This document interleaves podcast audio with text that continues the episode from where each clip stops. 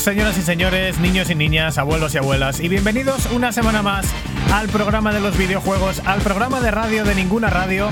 Esto es, sí señores, una semana más, ya lo sabéis, Pixel Perfect. Vamos a estar aquí durante los próximos 60 minutos como mínimo, hablando de todo lo que ha pasado en la última semana en el mundo de los videojuegos y mucho, mucho, mucho más. Vamos a hablar de cosas que pasarán, vamos a hablar de muchas cosas que han pasado, de actualidad, de noticias. Vamos a tener un montón de sorpresas que empiezan desde ya por la sorpresa, no sorpresa, por el hombre presente pero ausente, eh, desde Praga, República Checa, ciudad de cerveza de calidad y barata, una persona a la que la cerveza no solo le da de beber, sino que también le da de comer, es, sí que lo es, Nacho Hernández. Buenas noches, Nacho.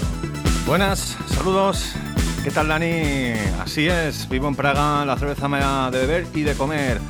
Una semana más, estamos en Pixel Perfect, todo muy bien, ya las temperaturas por aquí, por Praga, están subiendo afortunadamente y deseoso de un Pixel Perfect más esta semana, además con un invitado de lo más especial y con un programita muy, muy, pero que muy cargado. ¿Qué tal tú, Dani? Yo muy bien, desde Madrid, España. Eh, las temperaturas aquí, bueno, han vuelto a ser medio invernales, pero nada comparado con lo que tenéis por allí por lo general.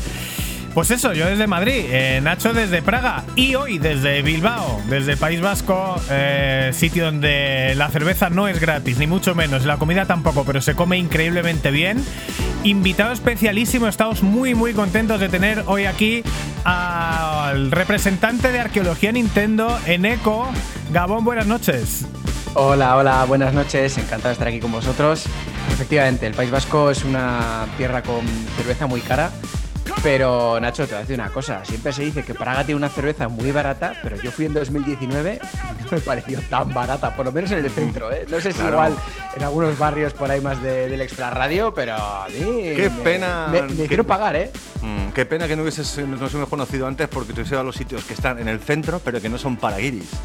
Y efectivamente, en el centro las cervezas son muy caras, pueden valer un poquito como a lo mejor, pues 3, 4 euros. Pero yo voy a sitios que valen un euro, un euro y medio. Y es una calidad de medio litro. Mmm, riquísima. Bueno, se viene, se viene un episodio desde Praga en cuanto acaben las limitaciones y los temas pandémicos. Pues sí, tenemos hoy aquí, qué, qué orgullo, Nacho, tener aquí a este hombre, porque vamos a poder hablar de un montón de cosas de las que no siempre le dedicamos todo el tiempo que se merecen, de los juegazos de Nintendo y de un montón de cosas que han pasado con Nintendo, sobre todo. No quiero hacer un sumario muy extenso porque a Nacho no le gusta y que os quiere dejar con la miel en los labios, pero sí que vamos a tener que hablar, por supuesto, del eh, Nintendo Direct que se estaba, se estaba haciendo de rogar durante los últimos meses y que ha habido un montón de novedades. A unos les han satisfecho muchísimo y a otros no.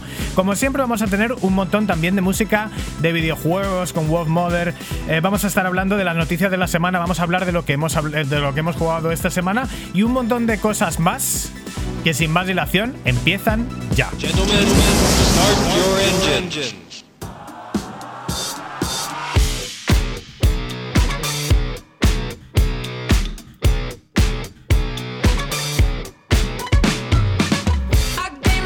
Estamos en Pixel Perfect en la semana del 23 de febrero. Uh, qué fecha, ¿eh? eh 23 de febrero. Eh, Ah, y han pasado, sí, sí, han pasado un montón, han pasado un montón de cosas y hemos interactuado con un montón de gente. Cada vez sois más los que estáis contactando con nosotros y compartiendo cosas con nosotros en nuestro Twitter, arroba el Pixel Podcast. Y os pedimos que lo sigáis haciendo. Escuchamos mientras tanto música de videojuegos, música de FIFA 21, los Royal Blood, que se han convertido en nuestra canción de las menciones.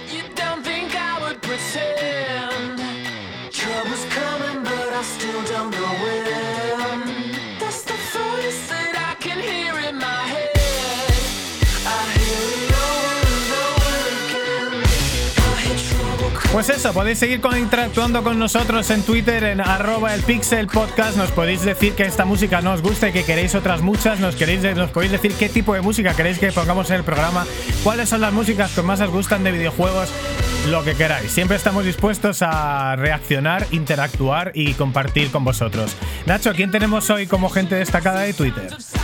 Esta semanita volvemos con los marcenitos que han rehecho su torneo mensual de WWF, en los que ayer estuvimos disfrutando de una emisión en, Twitch con Abogado, con arroba empepinao y también con, y con uno de los mejores amigos de, de aquí nuestro compañero Eneco, que es Juan Ras. Creo que tienes un mensaje para Juan Ras, de hecho, Eneco. Perdedor como ninguno, una bellísima persona, pero tan buena persona como, como perdedor. Es que es un perdedor magnífico. de hecho, volvió a perder, ¿eh? ¿No es el que te ganó a ti, Nacho, en el, torneo de Street Fighter, Juanra? No, ese fue un pepinado. Ese fue un ah, pepinado. y, y Juanra, Juanra fue básicamente caster, pero ayer estuvieron ahí luchando por el título mundial de, mejor creador de contenido, Juanras versus Eneco. ¿Y qué pasó al final, Eneco? ¿Quién pues perdió? Pues pasó lo que llevé. yo llevaba un mes diciéndole que no, no, le merecía la pena luchar conmigo porque le iba a patear el culo. Y es lo que pasó. Luego lloró, pero es que yo, le avisé. Yo le avisé. Lo vimos en directo ayer en el canal de Twitch de la hora Marcinitos y fue muy divertido. Y eh, desde aquí, Juan Ras, eh, un saludo muy grande desde Pixel Perfect. Y nada, recordaros, eh, Twitter, Facebook, arroba el Pixel, el Pixel Perfect Videojuegos en Pixel Podcast. Pixel, Podcast. Pixel Podcast y el Pixel Perfect Videojuegos en, en, Facebook. ¿Algo más, Dani, para ti, para esta semana de menciones? Sí, también vamos a mencionar a Gerardo, arroba Gerardo-TM- que qué hombre más sacrificado por el, por el bien común. Nos ha vuelto a dejar las Oculus Quest, que me las ha dejado ya hace un par de semanas para que pruebe cosas de PC y pueda compartirlas con vosotros y siguen en la caja. Lo siento mucho, Gerardo. Vas a tener que extender tu préstamo, que esto ya casi es una herencia. Muchas gracias por contribuir a que. Eh, a decir el nombre antiguo. a que Pixel Perfect tenga las cosas que necesita, a falta de que nos las deje Facebook para poder probar los juegos que, que corresponden. Y sin más dilación pasamos ya a hablar de las cosas, sí, sí, sí, hoy muy, muy, muy japonesas con el eco de arqueología Nintendo porque estamos ya en Made in Japan.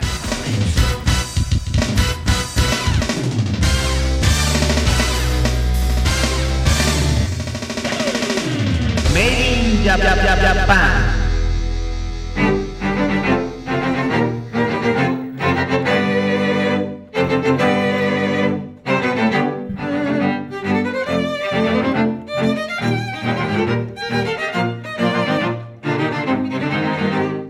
Pues esta es de esas canciones de videojuegos que uno siempre dice, madre mía, los pelos como escarpias, pero os prometo, os juro y os prometo que ha pasado, ha pasado, los pelos como escarpias.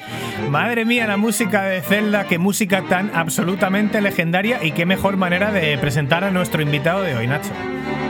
Eneko Sama, divulgador, historiador y maestro de las curiosidades sobre la historia de Nintendo. Que de hecho hoy, esta semana, tenemos un especial muy importante porque ha sido el cumpleaños de Zelda, que ha cumplido 35 años. Y qué mejor manera de presentar en la saga de Zelda, hablar de Nintendo Direct y de muchas cositas más de Nintendo que con Eneko. Muy buenas tardes, Eneko. Bueno, muy buenas. Muchas gracias por esa presentación, ¿eh? Madre mía. Historiador, divulgador. Te queda mucho no sé qué más has dicho. Joder. Qué bueno, qué bueno. Ah, pues, pues, sigue, sigue, sigue.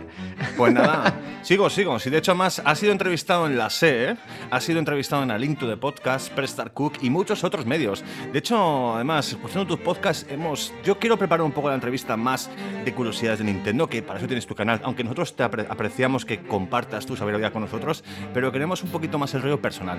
Yo sé que por lo que he escuchado en tus podcasts, te mola mucho los Beach Boys. Pero también, y también el rollo Pink Floyd, ¿no? Bueno, me encanta, me encanta. Bueno, o sea, ah. Pink Floyd, los Beatles y los Beach Boys seguramente sean mis grupos favoritos. O sea, hubo un momento en mi vida en el que Pink Floyd era más que un grupo de música para mí, era ya un rollo mesiánico. Parecía que los mensajes de, de, Pink Floyd guiaban mi vida. Yo, Pink Floyd es el único grupo que mm, he tenido la sensación de que me habían drogado. Solo escuchando la música, ¿eh? sin beber, ni fumar, ni tomarme nada. Totalmente, eh, totalmente. Eh, eh, el, Dark Side of the Moon, me acuerdo que, bueno, tengo hecho una cosa en mi casa de una pared que la tengo hecha yo a mano, ya la enseñaré, y la estaba haciendo, son tres semanas de trabajo todas las tardes, y hubo un momento que me había, o sea, ya no sabía lo que estaba haciendo, estaba como, espera un momento, se me está yendo la pinza, ¿qué está pasando aquí? Y era efectivamente Pink Floyd. sí, tienen... Y como, juntaron varios años de, de una inspiración bestial y sacaron los discos pues, de Dark the Moon, Wish You Were Here, Animals y The Wall. Y además justo coincidió que tanto fue un momento de descubrimiento, no solo mío, sino de mis amigos más cercanos, y no hacíamos otra cosa que escuchar Pink Floyd todos los días y ver la peli de The Wall y hacer, o sea, toda nuestra vida era Pink Floyd. Y bueno, fue... Oye, de las cosas que ha dicho Nacho, creo que le falta que también te han entrevistado en el país, ¿no? A ver, no, no, no, En el país a mí no, me han entrevistado de momento. Ah, en la SER, en la SER. en la SER, en la SER, en la SER. en la SER me han en la, en la cadena SER, en el programa de SER Historia, me han entrevistado dos veces. Uno para hablar de inteligencia artificial, que es el campo en el que yo trabajo día a día, y otro para hablar de la historia de Nintendo, precisamente. Hay que decir que Neko eh, sabe de inteligencia artificial y luego no sabe encender ni apagar un ordenador, pero bueno, estas cosas son, son las cosas que pasan en el País Vasco. Eso es cierto, eso es cierto.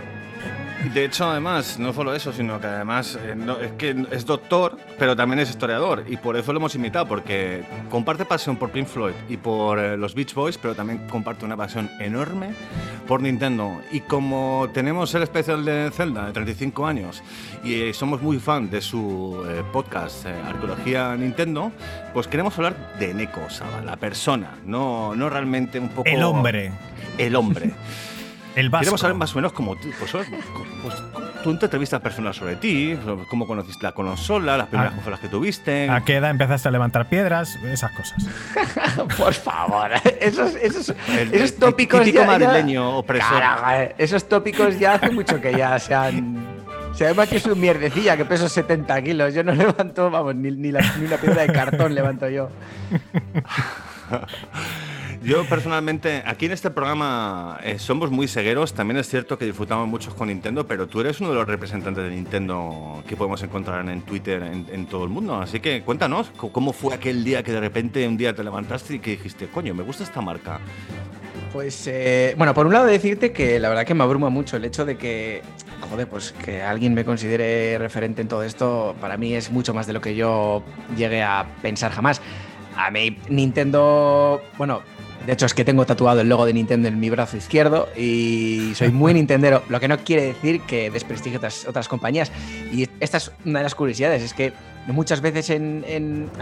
estamos en el 2021, ¿vale? Y ya la guerra de consolas entre Nintendo y Sega se ha terminado, pero aún así, bueno, pues eh, hay gente que igual no les sienta muy bien que se hable mal de una compañía o de otra. Por eso mismo, al ser un podcast completamente, bueno, un podcast y un Twitter prácticamente, centrado en Nintendo, muchas veces tengo que tener muchísimo cuidado con, con las cosas que digo sobre Sega, porque Sega también es algo, una compañía que me encanta y me gusta mucho. Y por ejemplo, en el próximo capítulo que vamos a hablar de Game Gear y de Game Boy, pues claro, tengo que hablar de la Game Gear bien. O sea, no puedo decir pues yo qué sé. Ah, eh, tengo que tener mucho cuidado. Joder, pero, sí, sí, pero tú tienes que. La, claro, pero puedes hablar campaña de marketing de Sega, que era muy agresiva respecto, acuérdate, en España, cuando no hay color y demás, porque claro, la, la, Game Boy era monocromo y la Game Gear, evidentemente, vendió en el río de los colores. Eh, las campañas de marketing eran muy agresivas. Así que por ese lado, a ver, eh, puedes hablar así como un poquito, joder, Sega, ¿qué pasaste? Sí, a ver. No de esa época.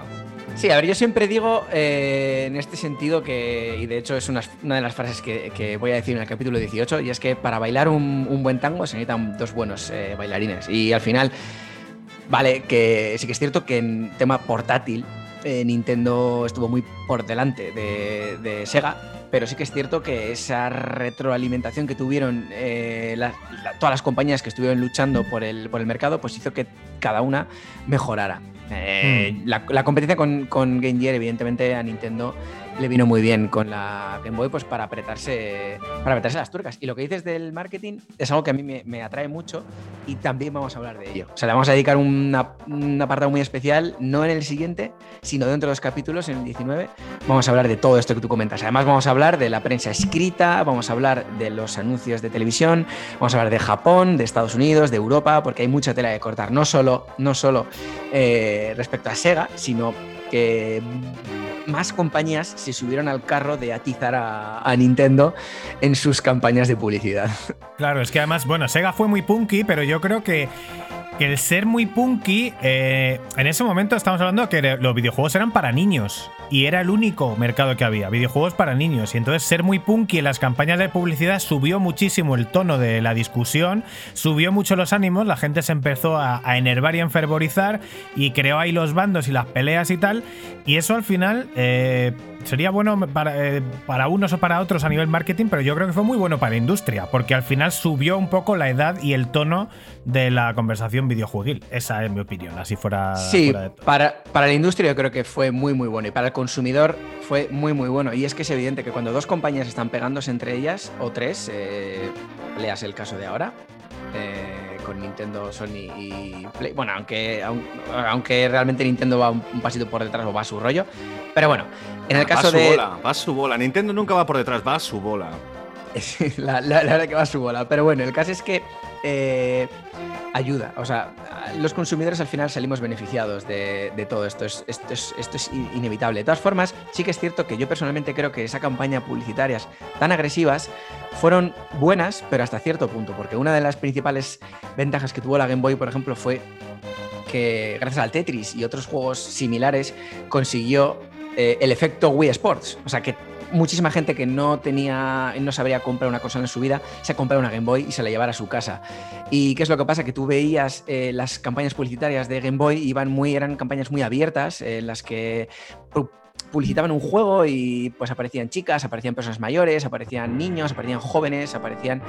Y eso lo que hacía también era que eh, claro, Sega tan centrado en esa guerra tan sucia, sucia guerra sucia, eh, no, me refiero a que sea algo, algo sucio, pero bueno, en esa guerra sucia, eh, realmente se limitó mucho.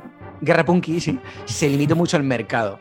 Se limitó mucho el mercado. Y luego también es cierto que si a ti te ponen un, un anuncio de la Game Gear de 30 segundos y luego un anuncio de la Game Boy de 30 segundos. El anuncio de la Game Boy, imagínate que es un anuncio hablando de, del Super Mario Land 2, ¿vale? Y te habla de las bondades de Super Mario Land 2. Entonces tú ves primero un anuncio de la Game Gear que 15 segundos se tira criticando a la Game Boy.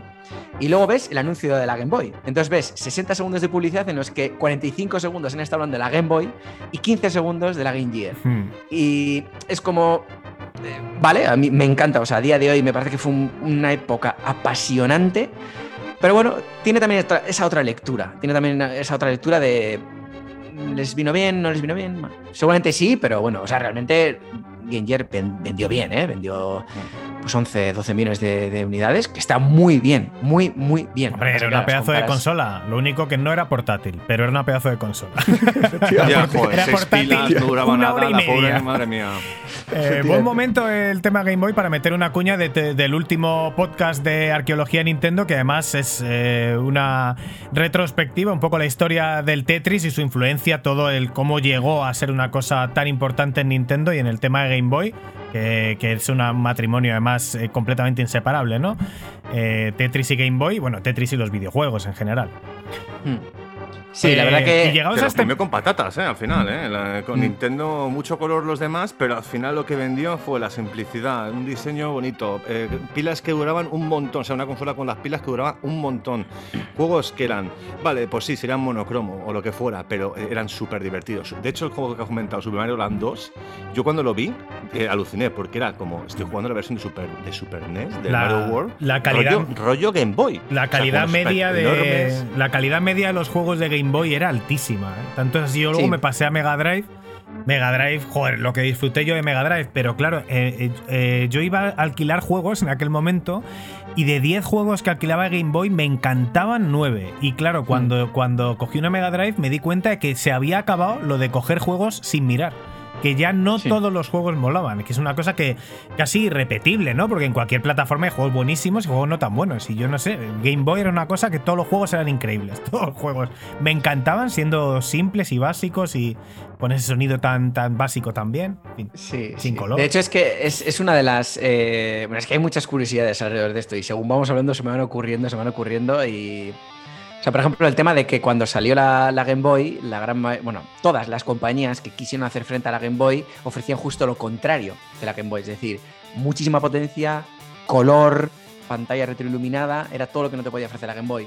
Cuando la Game Boy superó a estas tres consolas de la compañía, la Lynx, la Turbo Express y la Game Gear, el resto de, consolas que vinieron después eh, olvidaron, digamos, esa, esa tendencia de apostar por la potencia y apostaron, fueron como eh, más parecidas a la Game Boy. O sea, consolas baratas, consolas también monocroma, consolas eh, eh, que consumían poco, y eso es porque realmente se dieron cuenta que combatir contra la Game Boy desde esa perspectiva no iba a funcionar. Y respecto al catálogo de juegos, pues es que es, es- que es increíble. El catálogo de juegos de la Game Boy es increíble, más de mil juegos. por cierto, otra curiosidad, eh, más de mil juegos, de los cuales solo 70 fueron publicados por Nintendo. Es decir, que más de 900 fueron de third parties. Mm. Eh, puede parecer increíble y puede que en un primer momento no te lo creas, pero es cierto. igual me he liado, igual son 75, pero vamos, que son muy pocos juegos. Y, y esa es también una de las potencias de la, de la Game Boy. También es cierto, y voy a dar aquí un palo a Nintendo, el hecho de que Nintendo era muy restrictiva con las compañías de terceros. Muchas veces les decía, vale, tú publicas conmigo, te dejo publicar en la Game Boy, pero tú no publicas con el resto de, de- de compañías. Es algo que se le ha criticado mucho y bueno, puede ser perfectamente criticable, efectivamente. Bueno, era el pasado, era cómo funcionaba la historia en aquel momento. La cosa ahora mismo se extendido un poquito más, afortunadamente. Pero vamos, está hablando mucho de Nintendo, Game Boy, estamos hablando mucho de curiosidades. Pero lo que realmente me interesa saber a mí ahora mismo, ¿cuál fue tu primera consola de Nintendo y por qué Nintendo? Pues a ver, la primera consola de Nintendo que entró en casa, que no la primera consola, porque la primera consola que entró en casa fue la Commodore GS64. La primera consola de Nintendo fue la Super Nintendo. Se la regalaron a mi hermano y vino- venía con el Street Fighter 2 y con el, y con el Super Mario World. Esa consola la El reventé. mejor regalo. La, la reventé. Y luego ya, años después, eh, mis aitas me regalaron para, para Navidad.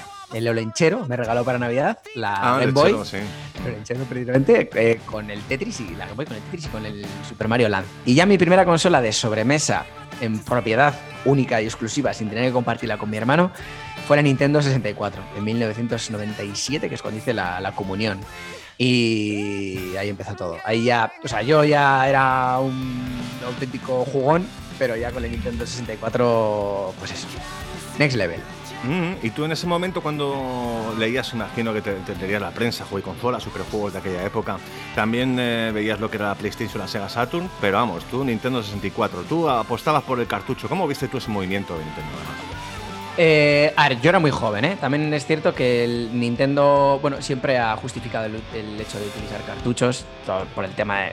Dice, eh, muchas veces Nintendo decía que era por tema de, de que los cartuchos son más cómodos, que son más fáciles de producir, que son más... más em, que no tiene tiempos de carga y tal, pero Nintendo realmente... Más duraderos utilizó- también. más duraderos, sí, más resistentes. Pero sí que es cierto que realmente yo creo que la razón principal de seguir con el cartucho fue la piratería. Porque si ves los años previos, la actividad previa de Nintendo, siempre, o sea, a Hiroshi Yamauchi le aterraba la piratería, le aterraba. Una de las cosas que marcó a Hiroshi Yamauchi muy profundamente fue el Atari Shock de, que sucedió en Estados Unidos que fue la pues es- todo este rollo que hubo con, con la pues digamos con la decadencia de la industria de los videojuegos en el 83 que culminó digamos con la publicación de, de ET aunque no muchas veces se suele tildar a ET como el auténtico culpable pero no la industria está prácticamente muerta y ET fue digamos la guinda pues Mm. todo eso eh, digamos que si se, me permite, si se me permite la expresión acojonó a Hiroshi Miyauchi no quería que le pasara eso entonces, muchísimas estrategias que tomaba después iban encaminadas a que eso no le pasara. Y él aterra- o sea, le daba mucho miedo a la piratería. Yo creo que era por eso. Ujú. Pasaron los años, Nintendo 64, Wii y demás, y de repente en el verano de agosto de 2020 eh, te dio por hacer un podcast de Nintendo. ¿Y eso? Pues porque, a ver, a mí me gusta mucho la historia, muchísimo, es uno de mis mayores hobbies. Y claro, yo la historia sobre todo la consumo a través de podcast, porque ahora además, pues bueno, pues como tengo un hijo, tal y cual, pim pam, ya no puedo leer tanto como antes porque ahora voy al trabajo en coche, bueno, X, X vicisitudes que tampoco, tampoco le tienen por qué importar a nadie. No voy a dar la chapa. El caso es que eh, me, me puse a escuchar muchísimo podcast y me encanta, me gusta muchísimo el formato podcast y llegó un día en el que dije, pues bueno, pues eh, quiero hacer un podcast. Em, la fórmula se hizo sola, porque al final me gustan los videojuegos, me gusta Nintendo, eh, me gustan los podcasts, me gusta la historia. Yo ya conocía la historia de Nintendo más o menos gracias a, los libros de, pues el de Usío Pérez, de, de, pues el libro de la historia de Nintendo publicado en, ediciones Dolmen, y luego también los libros de la historia de Nintendo de Floren Gorges en de papel. Y bueno, pues, pues me lancé a contar la historia de Nintendo. Vi que no existían eh, podcasts similares, así que me lancé a, a ello. ¿Y es tu primera experiencia en medios de comunicación, digamos, videojueguiles?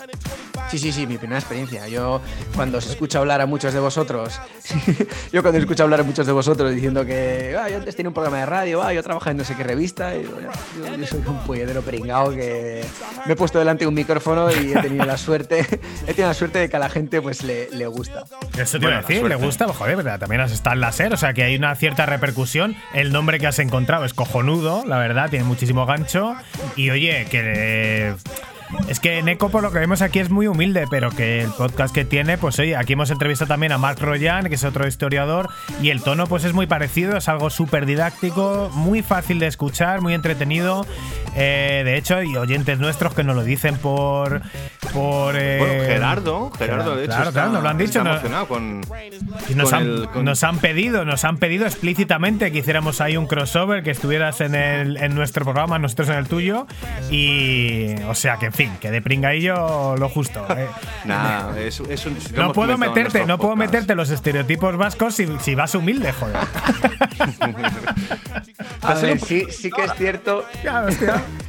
Sí que es cierto que es verdad, es que yo no, no pensaba que iba a tener este éxito.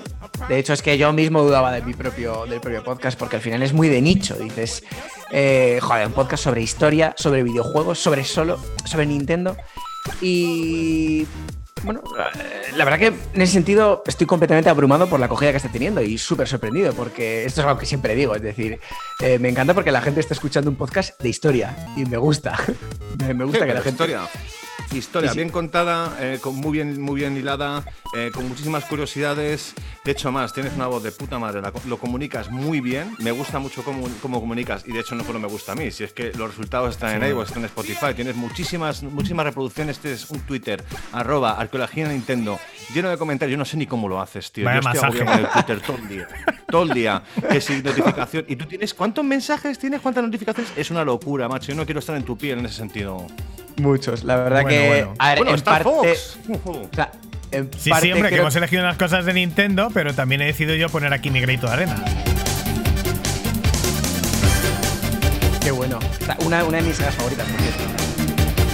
Esta canción, que es eh, la fase de Corneria del primer, eh, primer Star Fox, que además tuvo polémica porque el compositor se llama Hajime Hirasawa y él, decía que el, tema era suyo y no de Nintendo y al final acabaron echando y se quedó sin nada el pobrecillo. Eh, qué bien suena y qué pena que no estuviera en el de Nintendo 64. Esto fue en su día, esta canción, ahora ya la puedes encontrar por internet con dificultad, pero fue una joya prácticamente imposible de conseguir esta, esta remezcla arrange. Y nada, ya, ya está. Este era mi granito de arena, que he encontrado más cosas de Nintendo por aquí. no, casualmente eh, Star Fox también es una, saga que, me gusta muchísimo. De hecho, es que el podcast lo empezamos y lo terminamos siempre con el, con el opening y con el ending de, de Island Wars. Uno de, uno de los primeros juegos que tuve precisamente en la Nintendo 64 y me encanta, me encanta, me encanta. Así que bueno, esta música, pues eso. Eh, la verdad que te la pasamos cuando quieras, si la quieres poner un día, ¿eh? sin ningún problema. Ya sabes que. Adelante. Lo, que pasa es que. El, el, problema es que yo para cada capítulo utilizo una. A veces sí que repito canciones, ¿eh? pero lo utilizo temático. Digamos, cada capítulo es pues el Bomberman 64, el Zelda Link's Awakening, y precisamente para que veáis que, el, que no me estoy tirando el moco, que realmente Star Fox es una de mis sagas favoritas y su banda sonora una de las que más me gustan, en el primer capítulo la banda sonora que acompañaba el primer capítulo era Star Fox 64. Bueno, y de hecho también de, Super Nintendo, la de Corneria estaba. la, mm. versión de, Super Nintendo, ¿eh? no, no ninguna remasterizada ni nada. Hace, poco me lo pasé el Star Fox y joder, eh, el primero es un poco difícil ya de digerir con el, con el chip 3D este, pero aún así, aún así lo disfruté, ¿eh? porque además el sello Nintendo, sobre todo el tema de qué bien ajustada la dificultad, que es una cosa de Nintendo ajusta el disfrute eh, versus frustración como, como nadie. Oye, eh, Eneco, em, esto es arqueología Nintendo, es sobre Nintendo, pero ya nos has dicho que vas a hablar mucho de. vas a hablar de Game Gear y demás. O sea que yo entiendo que, al final se abre el abanico, ¿no? Que tenga un foco sobre Nintendo. Sí, a ver, evidentemente al final tienes que hablar de otras compañías. No, o sea, no voy a hacer un monográfico sobre Sega, por ejemplo, pero evidentemente si hablo de la Super Nintendo tengo que hablar de la Mega Drive. Si hablo de la Game Boy tengo que hablar de la, de la Game Gear. Y al final, eh, como veo que a la gente le gusta, pues eh, si hablo de la Game Gear hablo un poquito de su historia. O sea, por ejemplo, un, pequeño detalle que, que yo desconocía, no sé si vosotros lo- pero a mí me apasiona. El estreno, el, el estreno de la Game Gear en Estados Unidos fue por todo lo alto. De hecho, hicieron un evento, un espectáculo en el que aparecía un helicóptero que supuestamente llevaba el primer lote de Game Gears y aterrizaba en el portaaviones eh, USS Intrepid, que está atracado en, Nueva York, con 600 niños escogidos en un concurso, 100 de los cuales eran los hijos de, de veteranos de, bueno, no, de combatientes de la guerra de, de Irak, que estaba en ese momento, la guerra del Golfo, que estaba en ese momento aconteciendo. Y no sé, entonces como veo que esas curiosidades a mí me gustan y bueno, que veo pues que a la gente también, digo, pues bueno, pues voy a contarlas también. Entonces, evidentemente, hablo de otras compañías, hablo de otras consolas, pero siempre relacionándolo con eh, Nintendo. Siempre la relación, otra compañía, Nintendo, siempre. No me voy a ir por las ramas. Ya. Es que claro, es una historia eh, muy larga, además Nintendo, como bien comentaste en tu primer podcast, eh, es una eh, compañía centenaria. Sega mm, no tanto, pero claro, están siempre en buen paralelo, sobre todo cuando empezaron en los, en los, en los 80 y pico a competir tanto NES, bueno, Famicom en su momento con la SM Mark, esta maravillosa de Sega, que no conocía ni Perry en, en España hasta que llegó la Master System. Y bueno, pues eh, como bien dices tú, te lo preparas mucho, te buscas curiosidades. Yo tengo curiosidad, ¿cuánto tiempo le dedicas a, a hacer el podcast? Nosotros ya visto, ¿eh? es, es una tarde, nos ponemos pim pam pum. Pero claro, también el contenido es muy diferente, el, el tío está mucho más currado. Así que ¿cuánto, cuánto más o menos le dedicas? Muchísimo. Bueno, depende del No capítulo. me ha gustado nada. No me ha gustado nada eso de que esto se hace en una tarde. O sea, Se hace en una tarde, está- sí. estás dando una información completamente errónea. Bueno, Yo, yo- yo le, yo A le he ver, visto la cara, yo le he visto la cara y no le ha gustado. Yo le he visto la cara y no le ha gustado. No, no, no. o sea honestamente, que- al principio empezamos, empezamos en octubre con el programa y es cierto que le dedicamos más de una tarde. Ahora mismo la cosa está mucho más rodada, estamos mucho más tranquilos. Bueno, bien. Y la verdad es que Dani, Eh, después de haber hecho la movida técnica que, ha conseguido, ¿sí o no, Dani? Os ¿Sí o recuerdo que seguimos en Pixel Perfect. que yo soy Dani Turienzo, estoy desde Madrid. Y sí, el, presenta- la presentación y la parte de preproducción y el tema técnico del que Nacho no disfruta eh, no se hace en una tarde. Gracias. Eh, podemos continuar.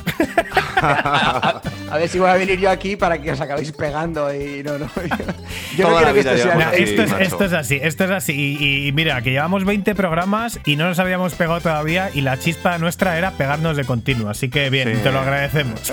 Nos conocemos, macho, desde los 15 años, no, desde los 13 años y llevamos toda la vida igual, picaos, eh, vamos, challenge everywhere. Y eso efectivamente es así. Pero vamos, bien, bien dicho, Dani, tienes toda la razón del mundo. Bueno, yo tengo que decir, Bueno, ya, ¿por que, ya, ya- sí, ya que habéis dicho, habéis dicho tantas cosas bonitas sobre mí y, el, y arqueología de Nintendo, yo tengo que decir lo que os he dicho, que, joder, me da vergüenza aparecer en este, en este podcast porque tenéis un- una edición y un sonido tan majestuoso que no sé yo si con este micrófono Tonor que me compré en Amazon voy a estar a la altura, pero bueno, pero bueno, que sin ningún tipo de duda, la edición de vuestro podcast es increíble. Bueno, pues nada, ya me hemos, increíble. hemos hecho dos segunda entrevista, que es un segundo masaje, y estábamos esperando que llegara alguien que nos devolviera el masaje y ha venido por fin en Ecuador que elegía Nintendo qué calidad a darnos el masaje. Mientras que se me pasa el calor, os recuerda Luz en nuestro Twitter. Síguenos en Twitter, arroba el Pixel Podcast.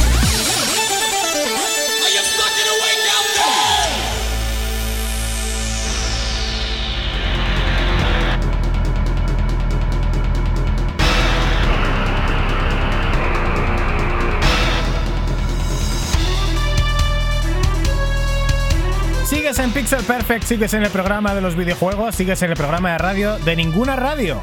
Hoy con el invitado especial en Eco de, Arque- de Arqueología Nintendo. Nacho, ¿por dónde íbamos? Nada, continuamos ya muy rápidamente. Vamos a empezar con el especial de Zelda pronto, pero antes quiero saber, porque claro, la historia de Nintendo eh, es muy larga, ya en Eco, eh, pues como tú has dicho, yo creo, yo he contado 21 programas, pero has comentado que tenías 18. No, 21. Lo que pasa que eh, 17, par de digamos, con- tal, contando ¿no? la historia, sí. Y cuatro, bueno, tres, bueno, dos especiales, una entrevista a Usio Pérez y luego un capítulo que saqué el 1 de enero, digamos, saludando el, Hemos hablado por Twitter, de hecho, de qué pasará, ¿no? Cuando, cuando se acabe la historia, porque era un momento que ya estaba presente. Y yo, sinceramente, tengo, tengo curiosidad por saber qué futuros proyectos tienes eh, respecto a tu canal o futuras colaboraciones. Pues no sé, o sea, sí que tengo claro que cuando acabe el, el podcast, cuando acabe la historia y la historia, digamos, me, me alcance, pues eh, haré igual especiales de personajes, de sagas, de videojuegos, de, de personas, eh, trabajadores de Nintendo relacionados con el mundo de los videojuegos con Nintendo. Y cuando se me acaben los temas, pues traeré el Si es infinito, si puedes hablar. Sí, sí, no, que te, iba a decir que sí, que cuando se acaben los temas, pues nada, cerraré el chiringuito y me habéis visto. No, supongo. No, pero si tienes, mira, especial Zelda, especial eh, Mario, especial, eh, ¿sabes? Star Fox. Si es que puedes hablar de millones de cosas, es que la, la historia de Nintendo es infinita. Pero estamos todos, yo te lo comento porque estamos todos muy preocupados, ¿eh? No queremos que acabe tu podcast, queremos que sigas ahí dándolo todo everyday, my friend. Yo- yo- a mí me está gustando mucho con- también hacerlo, así que por eso tengo, tengo que encontrar algo. Tengo que encontrar algo porque, mm, vamos, me, me- me lo estoy pasando muy bien, desde luego. Puedes hacer como la serie de Cuéntame, ¿no? De ya ir al futuro directamente. O sea, hacer historia futura inventada. Ya hablaremos de lo que es el Nintendo Direct y, y hablaremos de los juegos futuros que esperamos ver y que, bueno, veremos eh, seguro en Nintendo. Por último, antes de continuar con el especial de Zelda, eh, bueno, ¿a qué sueles jugar? ¿También tienes algo más de a que no sea Nintendo? ¿O tienes algo de PC? eh, ¿Otras consolas? Pues a ver, a lo largo de mi vida sí que he jugado a otras muchas cosas que no sean. Bueno, a otras cosas, muchas cosas no, pero a otras cosas que no sean de, de Nintendo. Hombre, sí que he jugado a, Game Gear, Master System, Mega Drive, ordenador he jugado también mucho, Engage, aunque parezca raro, he jugado un montón también. Ah, Eh, pero sí que es cierto que a partir de Wii ya todo Nintendo. Wii, Wii U, Switch, eh, con la DS, 3DS y actualmente solo juego en Nintendo, nada más. Mm. Eh, es que actualmente tiempo. es que tampoco tengo mucho tiempo y entonces al final pues el que el que dedico a jugarlo pues eh, a lo que me gusta pues que es, que es, que es Switch desde luego. Bueno, pues oye, eh, mira, estamos escuchando música de GoldenEye. Esta es la banda sonora de GoldenEye para Nintendo 64, juego absolutamente icónico de esa generación. Y que pudo haber sido icónico y nunca lo fue de la Xbox 360. El juego estaba terminado, hemos estado hablando de ello y el juego lo tenemos aquí. Así que Nacho, como, Nacho se empeña en hacer un Twitch y hacer algún directo en algún momento de algo, y nos han pedido también específicamente por Twitter que hagamos un, directo de GoldenEye, eh, si lo hacemos, por supuesto estás invitadísimo, tendríamos que hacer un gameplay de, del GoldenEye en la 360 con sus opciones gráficas y tal, y ahora que has descubierto el mundo de Twitch, verlo en directo y tal, seguro que te gusta. El mundo de Parsec. Ah, sí, perdón, el mundo de Parsec, sí. El mundo de Parsec que realmente te conectas y puedes jugar en, la- en el ordenador de Dani tranquilamente. Joder, la verdad que, que GoldenEye para mí significa mucho. Yo jugué muchísimo, muchísimo, muchísimo de, de pequeño y me encantaría revivirlo. Eh, joder, esas batallas a cuatro con otros tres amigos, haciendo los, los, los- los trucos, poniendo el deck a mode para que los personajes fueran cabezones, haciendo la movida hasta de Ah. que las balas pintaban, entonces ibas por ahí pintando. Bueno, bueno, bueno. La de horas que la habré podido meter. Pues tú fíjate, tú fíjate que eso es de lo que menos le gustó a la distribuidora original, porque ahí eran. eh, consideraba que, claro, eran buenos contra buenos en el multiplayer y que eso era inadmisible en el, en el mundo de, de James Bond y por eso, entre otras cosas, eh, dejaron de dar licencias durante un montón de años para que, para que se hicieran juegos de James Bond, que de hecho se va a hacer uno dentro de poco, está en ello IO Interactive, que son los que, bueno, los famosísimos por el Hitman. Y yo creo, señores, que sin más dilación pasamos al especial de Zelda, Nacho. Es hora y es momento porque Zelda, una de nuestras sagas favoritas y sobre todo la, saga favorita de Neko, ha cumplido 35 años. Y no vamos a comentar mucho la historia de Nintendo. De hecho, tenemos aquí un párrafo bastante tocho sobre la historia, pero ¿qué más dará? Si la queréis escuchar, ya os vais a- al podcast de nuestro querido Neko. Y a mí lo que me interesa saber es por qué, porque más me lo ha dicho por privado, que Zelda es tu saga favorita. Así que, bueno, cuéntanos. Eh, primer juego de Zelda que has jugado, el que más te ha gustado, eh, cómo ves la saga, cómo has visto lo del tema ahora mismo un poquito los universos estos que- de Breath of the Wild, pero luego han sacado el nuevo que es un poco 100 años antes. Es una pasada, sigue siendo, está, está muy viva esta saga y sigue dándolo todo, Shigeru Miyamoto, con este pedazo de juego. Eh, todo eso que has dicho hay que fragmentarlo en, temas porque has comentado muchas veces mu- muchas cosas que dan para hablar mucho rato. Pues mira, el primer Zelda que jugué yo Intentemos fue. el de- condensar. Intentemos condensar, venga. El primer Zelda que jugué fue el de Game Boy, el Link's Awakening. Yo era tan pequeño que ni siquiera tengo. O sea, cuando lo volví a rejugar un poco más mayor, no me acordaba. Pero. No sé qué tendría. Siete, ocho años tendría yo. O sea, era súper pequeño y ya me gustaba ya. Y, y bueno, y lo- me encantó y me lo pasé y, y pues me encantó. Pero el Zelda que realmente me conquistó fue el Ocarina of Time. Fue el primer Zelda que esperé con, con ansia, con, con ganas de agarrarlo y pues eh, yo tenía creo que 11 años y, bueno, jugué muchísimo, me encantó y fue el juego que, si se puede decir, que mm, me hizo mayor en- en el punto, desde el punto de vista de los videojuegos. Eh, porque hasta ese momento no había jugado una aventura tan gigante como el Ocarina of Time. Y, y sí, desde luego es mi saga favorita. Creo que actualmente eh, goza de muy buena salud, no solo por, el Breath of the Wild, no solo por el, y ya voy, voy hilando con lo que estoy diciendo, no solo con el Age of Calamity, que a mí desde luego me ha parecido un juego muy interesante y, y me ha gustado mogollón. Igual desde el punto de vista jugable, pues no es mi juego favorito, pero desde el punto de vista historia y de crear lore respecto al Breath of the Wild, me, me ha gustado mucho.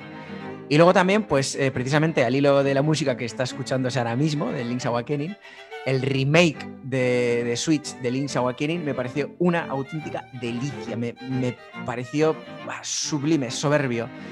Y luego pues otras eh, cositas que también ha tenido la saga, pues como el tema este de, de la colaboración que tuvieron con The Crypt of the Necrodancer, con el, con el Cadence of Hyrule.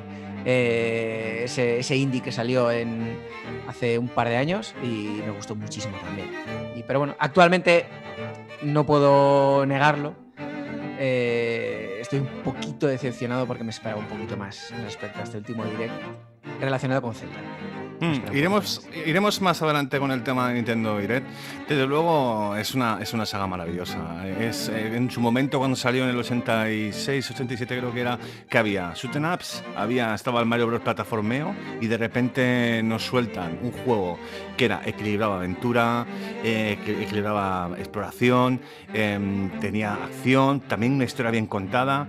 Es que entró, entró el universo de Zelda muy bien, muy dentro de los corazones. Claro, también fue el problema de, por ejemplo, yo jugué, el primer Zelda que jugué fue el de Super NES con, pues, ¿qué tendría? 13 años, algo así. ¿Y cuál, cuál era el problema de aquella época? Que estaba en inglés. Sí. Y era bastante chungo ponerte con un juego de rol donde sí, era acción y tal, pero claro, la historia, si no sabías, sí, a ver, yo aprendí un poquito inglés, pero no hablaba tanto en aquella época como para entenderlo, ¿no?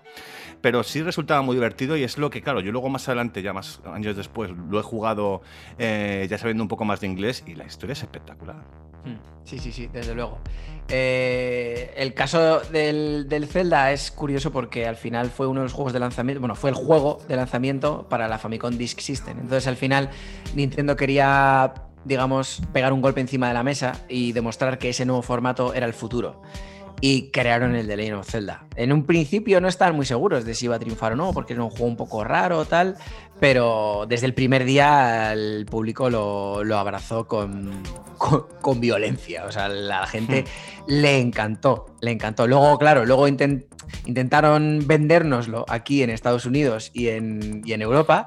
Y como no sabíamos nada de quién era Link, ni quién era Zelda, ni nada, eh, utilizaron una estrategia de marketing muy acertada, que es teñir el cartucho dorado. Tiñendo el cartucho dorado eh, fue una estrategia como para hacerte ver que estabas frente a una, a una aventura sin par. También es cierto que a día de hoy yo juego al de Legend of Zelda de NES y de, o de Famicom Disk System y me gusta mucho, pero no ha envejecido tan bien como ha podido envejecer, por ejemplo, la Link to the Past. La Link to the Past o el Link's Awakening han envejecido de una forma espectacular. O sea, los juegas ahora y son una auténtica pasada. Cosa que no pasa en la misma medida en el Zelda 1 y ya no hablemos del Zelda 2. El Zelda 2 a día de hoy, pues O sea, eh, bajó.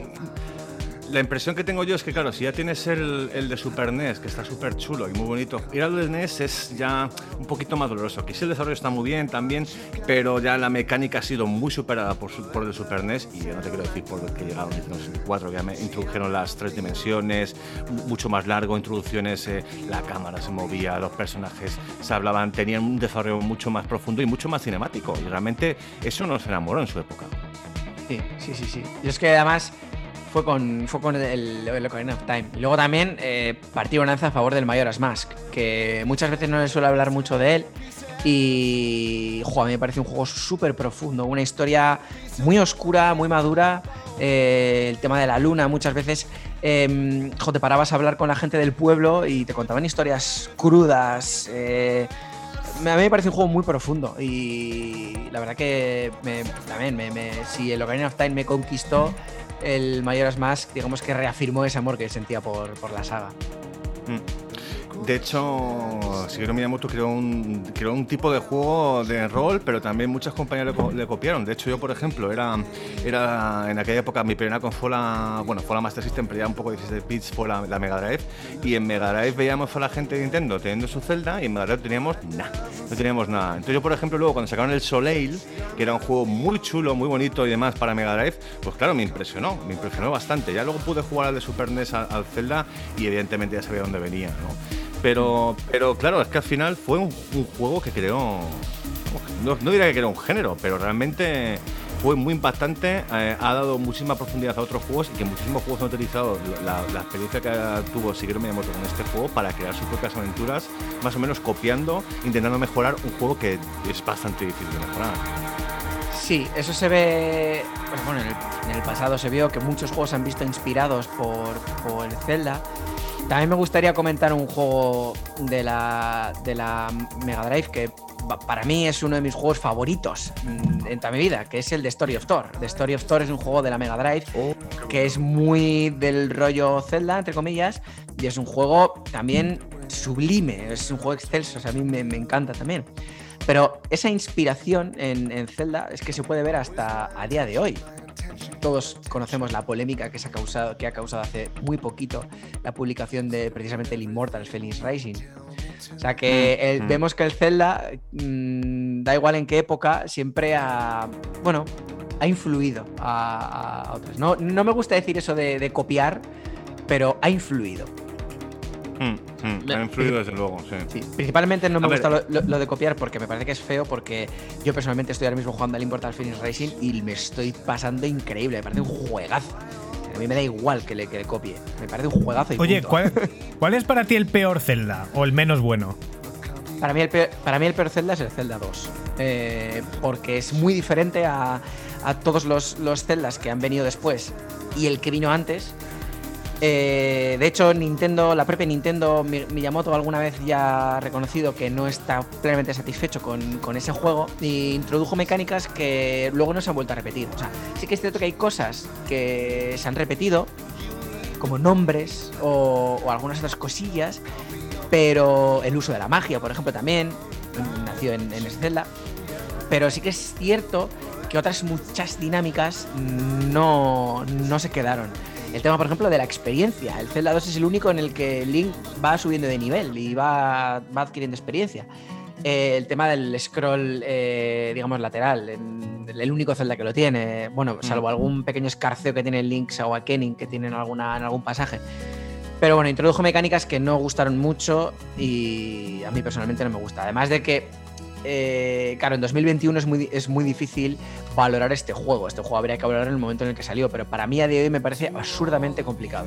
Absurdamente complicado, muy difícil. Aún así, el Zelda 2 también influyó el desarrollo de otros juegos, ¿eh? porque como por ejemplo el Battle of Olympus o el Faxanadu son juegos que están influidos por el, por el Zelda 2. Estamos aquí escuchando a Eneco como un auténtico profesor ¿eh? de videojuegos, Nacho. Lo es. Es que no solamente es profesor, es un doctor, ya lo hemos dicho antes. Es divulgador, historiador y maestro de las curiosidades sobre la historia de la gran N, Nintendo. Y en este especial de Zelda 35 años, por supuesto, lo teníamos que tener.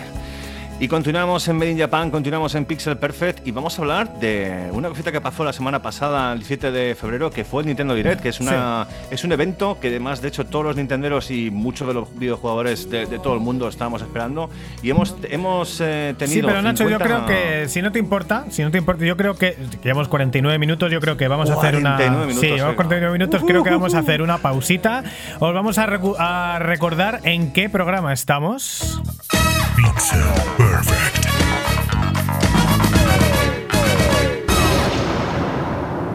Y vamos a pasar a escuchar un poquito de música de videojuegos para desengrasar como hacemos cada semana eh, y daros un poquito de break y darnos un poquito de break a nosotros también. Pero esto es un break como muy break, ¿no? Esto es un. ¿qué Ahora. vamos a decir ahora? Boom. Boom. ¿Qué estamos escuchando, Dani? Estamos aquí en Pixel Perfect y os dejamos escuchando la música de Dirt, de, perdón, de Saints Row 2, Wolf Mother con Woman.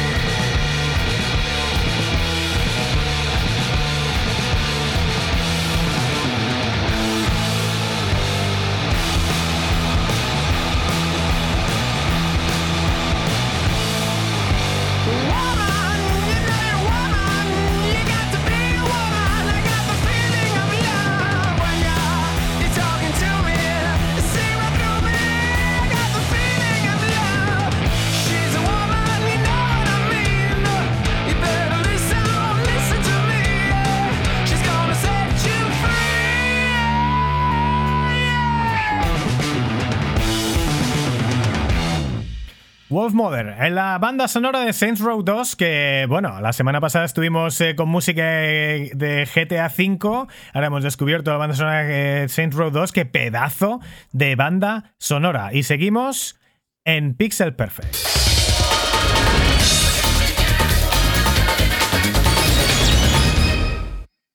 Y he elegido este jingle porque no lo habíamos puesto nunca y además nos recuerda a épocas pasadas. Vamos a entrar ya directamente con Nintendo Direct. Hoy no paramos, ¿eh? hoy no paramos de Nintendo. Lo debíamos y hoy lo tenemos todo. Pixel Perfect Po- Podcast.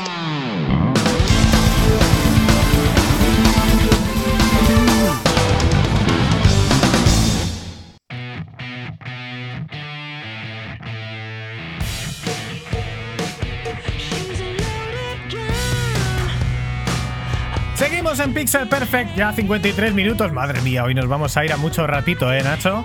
Y estamos escuchando música de otra vez, de Saints Row 2. Y estos son los Jet Put Your Money Where Your Mouth Is. Suele pasar cuando uno está cómodo, con buena compañía y disfrutando pues, de videojuegos, de lo que nos gusta hablar, de cuando éramos jóvenes y disfrutamos naturalmente de las consolas, ese pique maravilloso entre Nintendo y Sega. Y, aprovechando que estamos, estamos aquí con Eneco Saba, eh, vamos a hablar de lo que fue Nintendo Direct, que como comentaba antes, pasó la semana pasada, el 17 de febrero de 2021, donde en unos 50 minutos eh, Nintendo ha presentado 35 títulos para este año y el futuro. Eh, hemos visto comentarios en Twitter de oh, enseñar esto, enseñar lo otro. Eh, particularmente yo, como ya somos muy, yo soy muy pecero, ya, ya me he hecho bastante neutral. He perdido, he perdido esa estupidez que tenía cuando tenía 15 años de Sega es mejor, Nintendo es peor.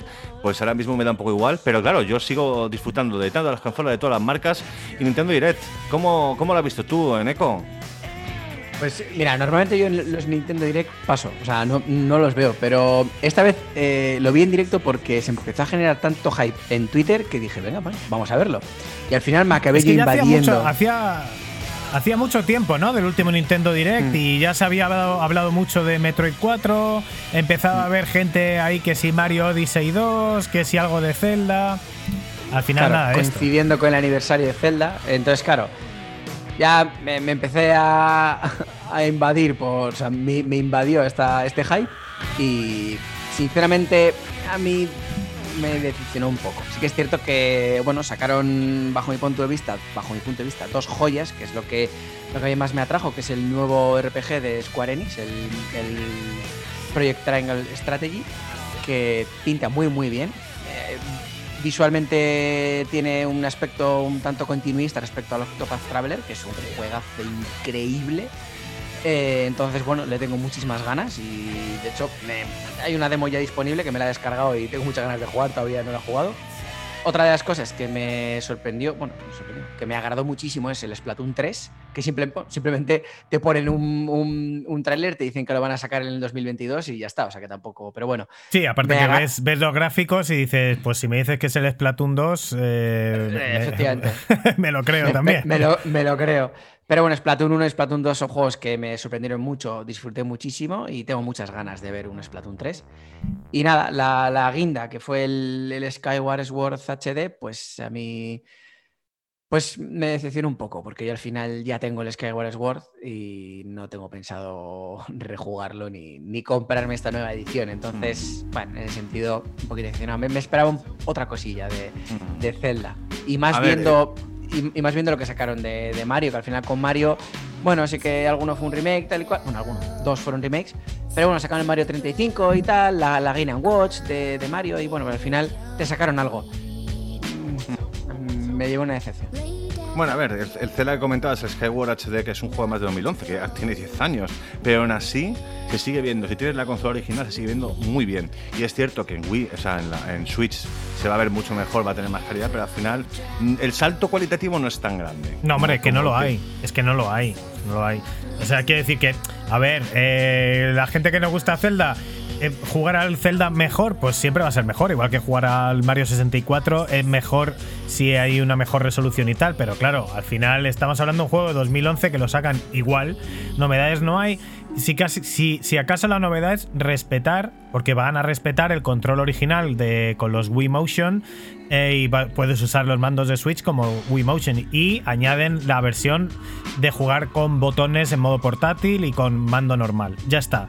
Pero claro, juego de 2011 que todo lo que aporta es eso y un HD 1080 a 60 euros, pues oye, es lo tomas o lo dejas, nadie te obliga a comprarlo, pero hombre, Nintendo, chico, es que a veces se hacen difíciles de digerir los precios de Nintendo, ¿eh?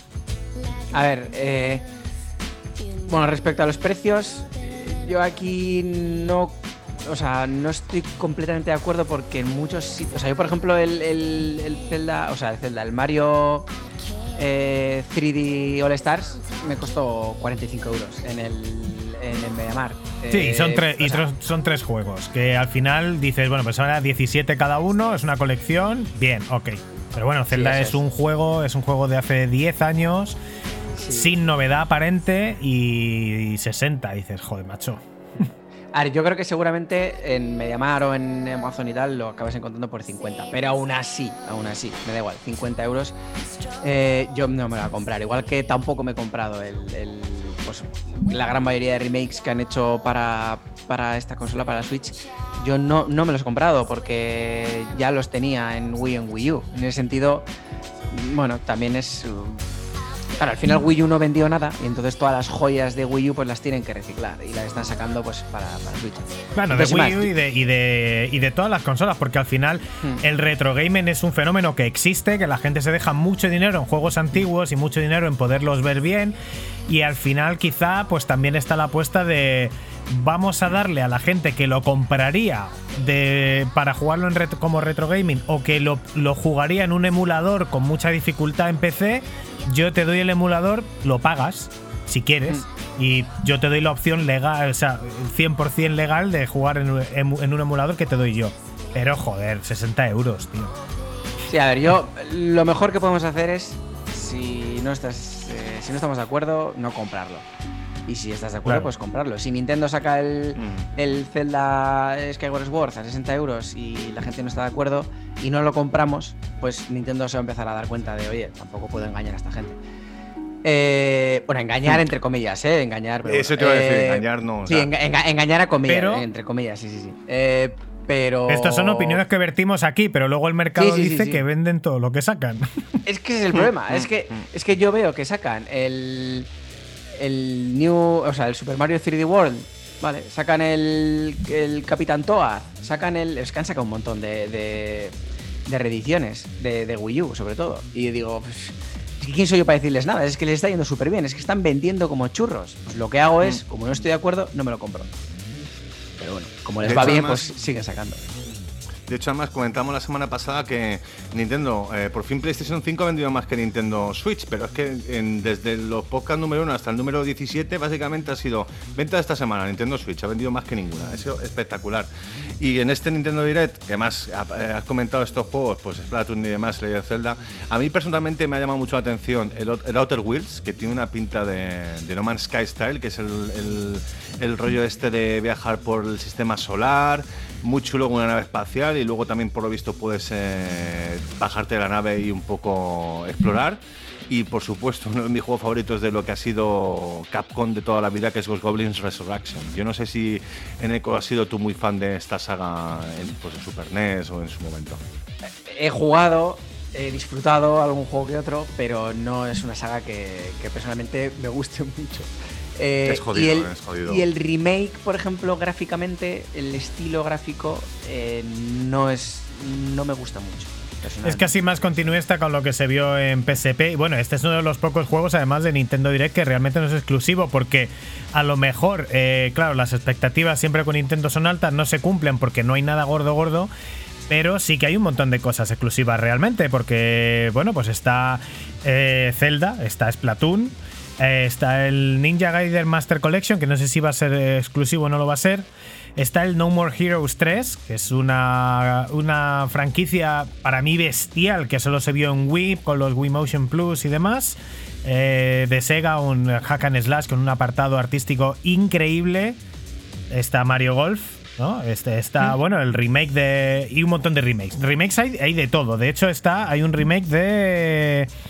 Eh, no me acuerdo ahora cómo se llamaba. Eh, está, está Legend of Mana, pero Que ese también es hay. un clásico de Super NES que es espectacular que lo han decidido sacar ahora. ¿eh? Yo estoy muy sorprendido porque Legend of Mana en su momento en Super NES fue como, joder, qué pedazo de pinta. Y yo realmente fue, un juego que lo, lo jugué en su momento. Que casi, es más claro, un, que te lo- casi es más un remaster, ¿no? Porque realmente los gráficos son los mismos, son en 2D, quiere decir que no está rehecho el juego, sino un poco reinterpretado tal cual. Y, y son cosas que es que es lo bueno que tiene Switch, que al jugarlo en portátil, jugar un juego de RPG de 1993 en portátil, pues sí, sí se puede. Y de hecho ahí está también la Famicom Detective Club, que son eh, dos aventuras conversacionales de 1988 y 99 y 89.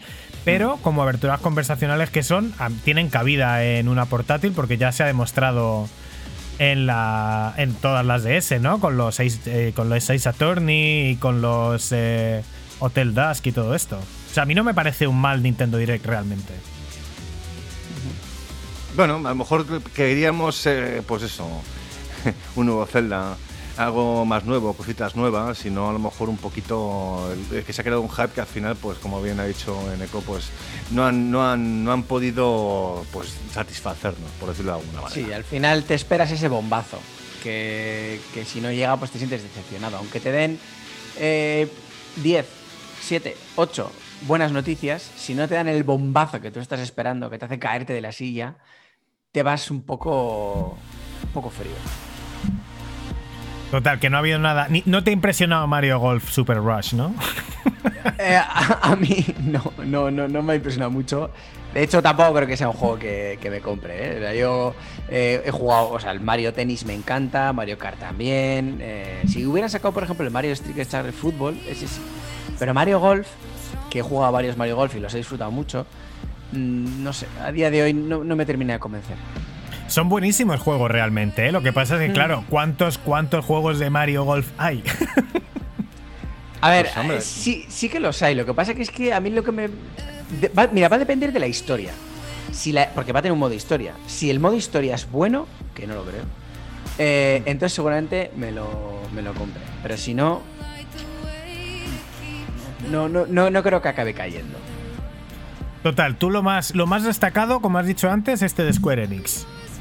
Sí, y el Splatoon 3, pero como el Splatoon 3 realmente solo fue un anuncio, para mí el más destacado fue el Project Triangle Strategy de Square Enix. Sí, Sí, porque además Spla- Splatoon solo se dijo que 2022, todos los demás tenían, tenían fecha. Y además fecha, bueno, relativamente temprana. Mm. Pues tú fíjate que tengo yo muchas ganas de ver los, los juegos conversacionales estos de 1988, el Missing Hair y el eh, The Girl Who Stands Behind, que son, en fin, son juegos que en su época ni siquiera aparecieron ni siquiera en inglés. Eh, Y a mí como me encanta, la verdad que el, el momento cama de eh, irte con una portátil y un juego conversacional de leer, eh, que siempre son unos argumentos es, es exageradamente melosos, japos, pues eso a mí me, me mola, fíjate. Además, Pues, hecho, eh, ojo, porque- la revisión que han hecho, ¿eh? Hmm, Yo voy a decir una cosa, bueno, esos juegos tuvieron muchísimo éxito en, en su momento en la Famicom. Creo que, estos creo que son de la Famicom Disk System, de hecho. Y creo que tuvieron muchísimo éxito. Pero. ¿Qué es la Famicom juego- Disk System, Eneco?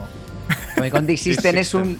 Es un- una especie como de add-on que se le ponía a la Famicom para jugar para eh, jugar a juegos, eh, digamos, en formato disquete, en Famicom Quick, en, en formato Quick Disc. Y Primera eso, noticia.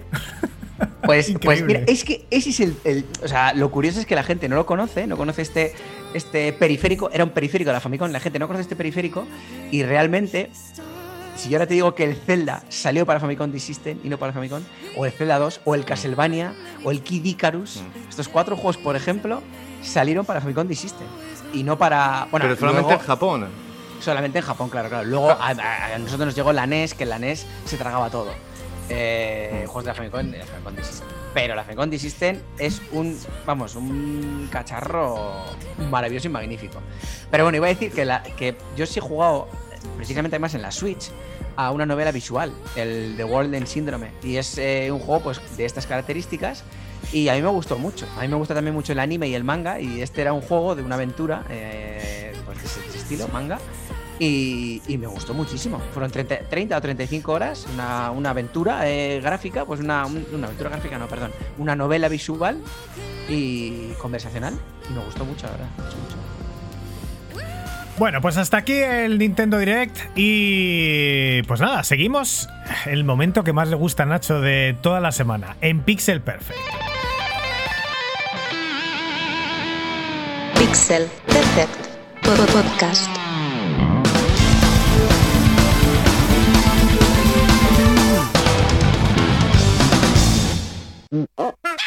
¡Oh, no! Error, error, error mío, error mío. Y esto ya sabéis que estamos en Pixel Perfect, que este es el programa de los videojuegos, el programa de ninguna radio, y que aquí nada se corta y que todos los errores entran. Eso era la música de despedida y no, no, aunque llevamos 68 minutos, no nos despedimos, estamos ahora mismo en noticias.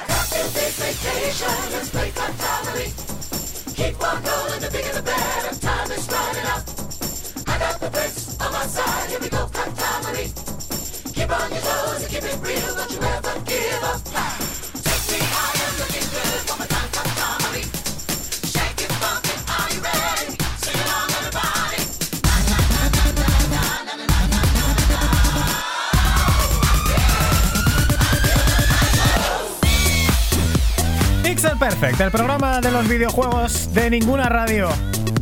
Dale, Nacho, te lo dejo a ti. En noticias con Katamari Damasi y con Eneco de arroba arqueología Nintendo y empezamos las noticias de la semana después de hablado de Zelda, después de hablado de Nintendo Direct. ¿Con qué Dani? ¿Qué tenemos esta semana tan bonita y tan preciosa que es una cosa más que te encanta, que tiene que ver con la realidad virtual, con los cascos real virtual que tenemos a Sony diciendo que Pues fíjate que hemos estado hablando de la nueva generación desde que no había salido, todo el hype, todo lo que iba a pasar, tantísimo de Cyberpunk, tantísimo de los nuevos lanzamientos, las gráficas para PC, del stock, de lo difícil que conseguir las nuevas consolas y ya parece que la cosa empezaba a calmarse, que ya habíamos acabado con la nueva generación, que ya era cuestión de que se estabilizara. Pues no, todavía queda por cosas por hablar que no han salido cosas que son de nueva generación. ¿Y como qué? ¿Como qué? ¿Qué puede ser? Pues mira, hemos estado hablando, hemos estado hablando desde hace tiempo de si iba a haber o no iba a haber eh, eh, realidad virtual para PlayStation 4. Se habla de si es la realidad virtual es algo que está muy vivo, es algo que está muriendo.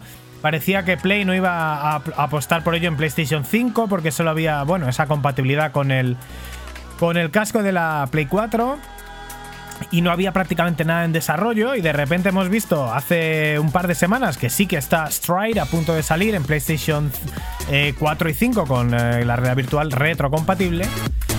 Y ahora nos hemos encontrado con eh, pues la noticia de lo que va de año. Acaba de confirmar Sony oficialmente la salida al mercado en 2022 de PlayStation VR 2.0 o la nueva versión de PlayStation VR esta vez para PlayStation 5. Eh, y nada, pues eh, se saben pocas cosas, lógicamente, pero esta es una confirmación oficial desde Sony en, el- en su blog oficial y también de Jim Ryan y algunos otros directivos de Sony en varias entrevistas. ¿Qué sabemos? Lanzamiento para 2022. El casco se va a conectar a la PlayStation 5 a través de un solo cable, cosa que había muchas quejas en el PlayStation 4 con la, con la PlayStation VR por el lío de cables y el procesador y tal. No hay procesador, va un cable a la consola y ya está. La verdad que las últimas versiones de PlayStation 4 esto estaba bastante simplificado, pero se agradece que todavía sea más simple. No llega a ser inalámbrico como son, como son los Oculus, pero es un gran avance. Eh, Va a dejar de lado ya por fin los arcaicos y muy obsoletos PlayStation Move que venían de la PlayStation 3 y va a tener nuevos mandos dedicados a VR exclusivamente. Eh, los mandos, ojo, porque van a contar con funcionalidades del DualSense. Por lo tanto, entendemos que algo de haptic feedback, quizá botones, botones resistentes, lo cual podría ser algo también innovador en las VR y mucha mejor ergonomía, lógicamente, porque al final los PlayStation Move no dejaban de ser una versión un poco remodelada de los mandos de la Wii con poco éxito. Va a mejorar la resolución, como eh, lógicamente sí que es verdad que es uno de los, de los eh, peores aspectos de PlayStation VR, es la peor resolución. Y va a mejorar también el campo de visión. Y ojo, porque en esto sí que PlayStation VR era de los mejores cascos de la realidad virtual en el sentido de inmersión, porque no te veías atrapado lateralmente en ellos, sino que la visión era bastante amplia. Esto se va a ampliar, ya eran casi 100 grados. Ampliar esto es complicado, habrá que verlo, pero puede molar un montón. Y también va a mejorar el tracking y la respuesta de las acciones eh, del jugador. Lógicamente, pues un paso adelante eh, que tenía que estar ahí. Y hemos visto que Jim Ryan ha dicho, eh, ha dicho que los kits de desarrollo van a llegar pronto a los creadores de videojuegos, aunque todavía no están listos para hablar de especificaciones del aparato en sí, porque todavía están en ello. Les queda como un año, año, y algo hasta que llegue al mercado. Así que nada, parece ser que con esto y por segunda gener- generación consecutiva, PlayStation va a ser la única consola que apueste por la realidad virtual. Lo cual no está nada mal. Yo personalmente, lo he comentado en el podcast, me ha gustado la realidad virtual, lo he probado, me mareo. Dani dice que uno se acostumbra. ¿Tú en tu caso, Neko, has probado algún casco de realidad virtual? ¿Tú cómo lo ves, del tema de realidad virtual? Yo he probado el. Probé el Oculus Rift en su momento. eh, con la simulación esta que había de, la. De la montaña rusa. Y me pareció impresionante. Y algún juego de terror que había, simulación de terror y tal. Impresionante. Pero así videojuegos en consolas y eso. mm, no, no. Pero bueno. me ¿A ti te que- molaría si Nintendo decidiera apostar por la realidad virtual? Ah, eh, no. Lo siento, pero. No, no, no les ves, ¿no? no, no termino de, de verlo. No termino de verlo. O sea, yo, por ejemplo. Virtual ver, Boy, bien. Mira, Virtual por, ejemplo, por ejemplo, ahí tenemos el, el- el auténtico fracasazo de, de Nintendo, la Virtual Boy. Que vamos, que luego Nintendo eh, no se da por vencido porque, lo, porque luego sacó el efecto este 3D, que no es realidad virtual, pero bueno, sacó el efecto 3D en 3DS y sí que sacó algún periférico de realidad virtual para NES y tal, pero bueno, salvo eso. Pero bueno, el caso es que, a ver, yo sí que trabajando en el ámbito de la inteligencia artificial, sí que luego he probado algo un poco más potente, o sea, eh, realidad virtual un poco más potente. He probado proyectos en los que hacen eh, museos virtuales con realidad virtual y tal.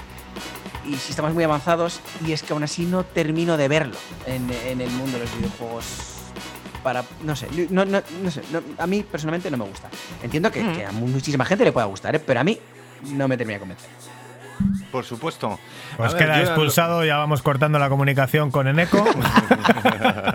Dani es muy fan, Dani es muy fan de la realidad virtual. Yo soy un poco más neutral. A mí, si me la pone, me la deja ver, yo personalmente no me compraría. Yo soy muy pecero, podría comprarme los Oculus Drift o demás, y no, no tengo ese tipo de atracción. Pero bueno, aquí Dani lo ha probado, le gusta mucho, es una persona que, que en la PlayStation 4 lo disfruto bastante.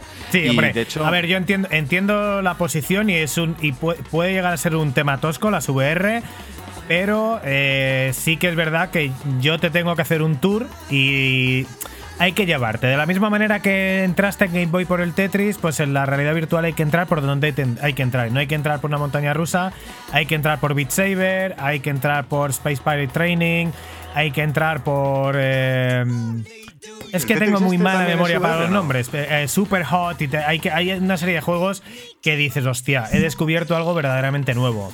Y entonces hay que, hay que hacerte el tour. Eh, lo tendremos la próxima vez que vayamos a Praga, pues ya llevaré yo las Oculus O lo que sea y tal. Allí vemos cerveza y chuletón y vemos. Si vamos a, si vamos a Euskadi, yo hace un montón que no voy por Álava, joder, pues oye, yo es que a ver si puedo volver a España, macho, que llevo un año y pico sin ir, pero vamos, sin duda, si no bajas tú a Madrid, subimos nosotros en Eco y lo probamos. Vale, venga, perfecto. formas- Yo me, me apunto al tour ese, ¿eh? Igual cambio de opinión y acabo siendo un fan total y absoluto. No lo descarto, ¿eh? O sea, no estoy, no estoy para nada enrocado, ¿eh? Estoy completamente abierto. Vale, vale.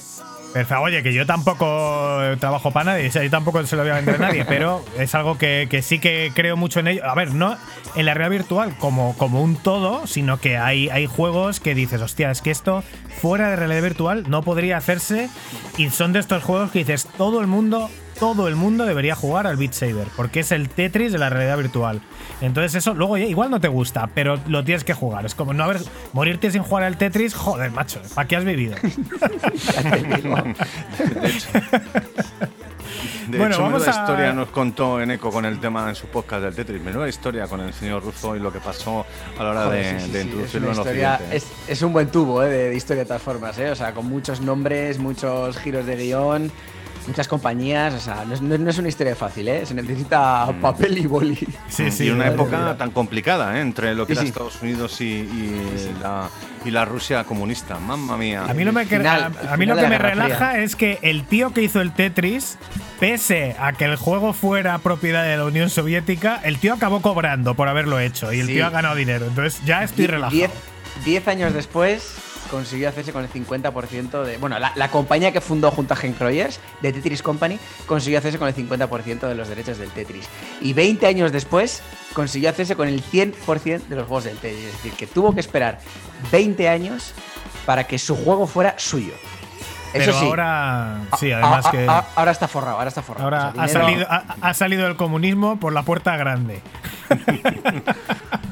Madre mía. totalmente. Continuamos en noticias y esta noticia además tenemos una noticia muy triste para mí que es que se han retrasado dos juegos que a mí me interesan mucho, que era Gran Turismo 7, que desgraciadamente Polyphony Digital ha confirmado lo que se venía rumoreando, que otro retraso en exclusivos de PlayStation 5 y desgraciadamente es algo que nos afecta a todo el mundo, que es la pandemia, ¿no? que, que está afectando a todo el mundo, que evidentemente también está afectando a las compañías y a la producción de videojuegos y al final han decidido retrasarlo a, de momento indeterminado hasta 2022. Y también por otro lado uno de mis juegos favoritos que estoy esperando como agua de mayo, que es Vampire Bloodlines 2. Hoy ha confirmado Paradox Interactive que desgraciadamente también se retrasa, no se cancela, afortunadamente. Han cambiado por visto el equipo de desarrollo, no estarían muy satisfechos con los que lo llevaban y tienen un nuevo, aún no he dicho quiénes son, así que veremos. Yo he estado mirando hoy, por ejemplo, la página de Epic Games y ya y me recuerdo que hace como un par de semanas ponía a finales de 2021 y han puesto próximamente, así que una, una, una lástima. ¿Qué más, Dani, tenemos en noticias? Pues tenemos nada más y nada menos que. Bueno, más. más es que, venga, lo, lo voy a intentar argumentar de una manera que se sepa al final lo que voy a decir. Eh, una de las decisiones más polémicas de PlayStation en los últimos años ha sido permitir que algunos de sus exclusivos dejen de ser tan exclusivos y den paso al PC. Hace como cosa de dos años eh, decidieron que un juego que teóricamente era totalmente exclusivo de PlayStation 4, como era Death Stranding, llegara a PC y además tuvo una gran acogida. Nacho, tú lo has, tú lo has podido jugar eh, gracias a esta decisión de Sony. Sí, es un título que además salió en PC, lo comentamos hace, hace como, no sé, cinco podcasts más o menos. Muy sorprendido con la obra de Hideo Kojima, muy buena conversión a, a PC, muy bonito, un juego muy tranquilo, muy, muy interesante. El desarrollo, para algunos que se duermen, para mí es un juego para echarme una partida, relajarme, darme un paseo, me ha gustado bastante y yo sin duda quiero que más juegos exclusivos de PlayStation lleguen a PC. Voy a hacer Así una que- pausa. Voy a hacer una pausa porque me he venido arriba con Katamari, sé que te encanta. Y he puesto eh, otra canción de Katamari que me acabo de dar cuenta que dura 26 minutos. Y claro, no se acaba esto nunca. Entonces la voy a parar y vamos con la horterada comercial de la semana. Oh my god. Lo acabo de reconocer.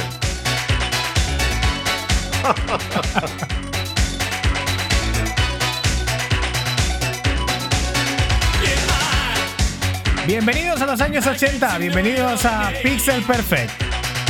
Esta es la banda sonora de Metal Gear Solid 5, Metal Gear Solid 5. No es Death Stranding, pero es parecido y es una de las canciones que encontramos, una de las cintas que encontramos en las bases enemigas. Porque todo el mundo sabe que en Afganistán lo que se escucha es esto.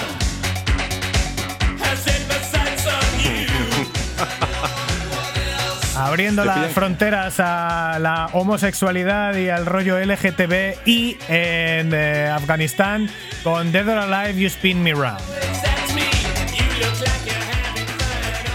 Cuestión, que estábamos hablando de que el primer juego exclusivo eh, de PlayStation a saltar al PC fue eh, Death Stranding. El segundo, uno de los juegos más bonitos de la historia, en mi opinión, fue Horizon Zero Dawn. Eh, y esto era algo nunca visto desde que el ecosistema PlayStation existía. Y bueno, según Jim Ryan, en ambos casos los juegos eh, han vendido muy bien en PC. Considera que el público de PlayStation no estaba mayoritariamente molesto ni enfadado con este salto a una segunda plataforma que no fuera la competencia directa. Así que su decisión es seguir con la misma política y acercar algunos de sus éxitos exclusivos a los ordenadores. Pues nada, hoy han anunciado que el siguiente va a ser el controvertido Days Gone, juego bastante querido y bastante odiado que verá la luz en PC esta misma primavera. Bastante querido porque es bastante buen juego, pero bastante odiado porque, bueno, esperemos que el juego salga ya terminadito del todo en PC porque el lanzamiento de PlayStation 4 pues fue bastante desastroso, probablemente peor que Cyberpunk y tiene el triste mérito de ser uno de los juegos más parcheados de la historia con alrededor de 80 parches, que no está nada mal. Según, según Jim Ryan, una de las razones principales para abrir la mano de esta manera es que los costes de producción de los juegos han subido mucho y esto les obliga a acercar a los juegos a más público. Es una manera de verlo. eh, Al final es evidentemente ampliar mercado y ganar más dinero, aunque la mayoría de los juegos y más los exclusivos de PlayStation, la inversión está más que recuperada. Y nada, pues parece ser que van a seguir haciendo esto con exclusivos de segunda línea, entre comillas, de lo que nos alegramos, pero no creemos que vayan a dar el paso de lanzar sus super triple A's a, a ninguna otra plataforma, ¿no? Es decir, yo no me espero un Uncharted, un Last of Us, un Gran Turismo a corto plazo en PC ni en ningún otro lugar. Personalmente me encantaría tener Gran Turismo y of Us en PC, pero curiosamente estamos hablando de Sony y su decisión de hacer juegos para, para PC, pero podemos hablar ahora mismo que está Neo aquí con Nintendo cuando sacaron esos, ese Zelda maravilloso de CDI. ¿Te acuerdas? Oh. ¿Tú crees que alguna vez harán alguna cosa así para PC? Nada, ¿no? Eh, espero que no. Espero, espero, espero que no. Espero que Ya, no. no. Joder, eso, eso- fue Madre mía, realmente qué versión, catastrófico. No hay, no hay nada de Nintendo en, oficialmente en ninguna otra plataforma que no sea de Nintendo, ¿no?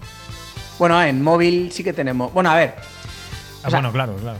En móvil tenemos eh, algunos Pokémon, el Super Mario Run, el Doctor Mario y algo, seguro que algo más que me dejo. Bueno, el Fire Emblem también y algo más que seguramente me deje. El Mario Kart también. Y, pero en la, en la antigüedad sí que hay juegos de... En Atari, por ejemplo, están Donkey Kong, por ejemplo. Eh, con marca Mm. Nintendo. Eh, Eso lo tengo yo en casa. Está el cartucho, Donkey Kong, Nintendo y es un, un juego de, de Atari.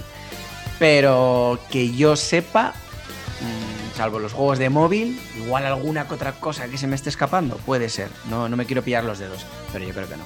Ah, pero oficialmente en plataformas grandes, salvo móvil, nada. Sí que es cierto que ha habido juegos que en principio iban a ser exclusivos para Nintendo y luego han dejado de serlo, como el Rayman Legends, creo, ¿no? El Rayman Legends no iba a ser primero para Wii U y al final acabó siendo Puede ser. para de Sí, pero no, pero al final no son juegos de Nintendo Nintendo. No, no, no, son no, no, juegos- no, no, no, no, de Nintendo. O sea, el- eh, hay- otro es el Octopath Traveler, precisamente, que es de Square Enix, pero es de la Switch y en principio iba a ser exclusivo de la, de la Switch y ahora ya no lo es. Pero bueno, de Nintendo a Nintendo, Desde luego a mí me encantaría tener también un pues el Mario Odyssey, el Mario Galaxy y demás. Me encantaría en PC, pero es lo que hay, o un Zelda, ¿no? Tengo aquí el, tengo, tengo la GameCube, pero lo que ya, por ejemplo, los juegos nuevos de, Mario, pues evidentemente o me compro la Switch o me como un mojón con patatas. Y es lo que tienen las exclusividades, yo lo veo bien, joder, Nintendo, tienes una producción, tienes tu pasta, tienes tu consola, pues oye, si quieres jugar a mi juego, pasa por caja. El fútbol es así. Seguimos en Pixel Perfect, un programa especial, un programa con un eh, invitado especial, un programa con temas especiales. Fíjate que hay PlayStation 2, PlayStation VR 2 eh, se ha anunciado hoy y es de las últimas cosas que hemos hablado. Tenemos, Nacho, eh, desde la semana pasada aparcado porque nos estamos alargando peligrosamente y empezamos a acercarnos a lo que Modo 7 Podcast nos dice que acabaremos haciendo a esas dos horas. Pero tenemos aparcado el cumpleaños de una de las compañías también más influyentes y más importantes de la, de la, primera, de la primera gran época de los PCs, que es ID Software. Mm, de hecho, efectivamente, Dani, hace tres semanas, el 1 de febrero para ser exactos, la mítica compañía de videojuegos y de software nació en Estados Unidos y bueno, fue fundada por eh, una pareja que seguro habéis escuchado alguna vez, John Carman y John Romero, míticos programadores que llevan haciendo de las suyas antes de nosotros nacer siquiera. De hecho, no, ya sabéis que no soy muy fan de hablar de nombres ni de historia, pero vamos, seguro que os, digo, os digo algunos juegos que suenan. Autores de juegos revolucionarios como Wolfenstein 3D, Doom o Quake, y títulos no tan familiares, pero también muy queridos como Commander King. De hecho, este fue el primer juego que probé de esta compañía. No lo de hecho, conozco. por cierto, pues es un plataformeo así muy chulo de hace eones.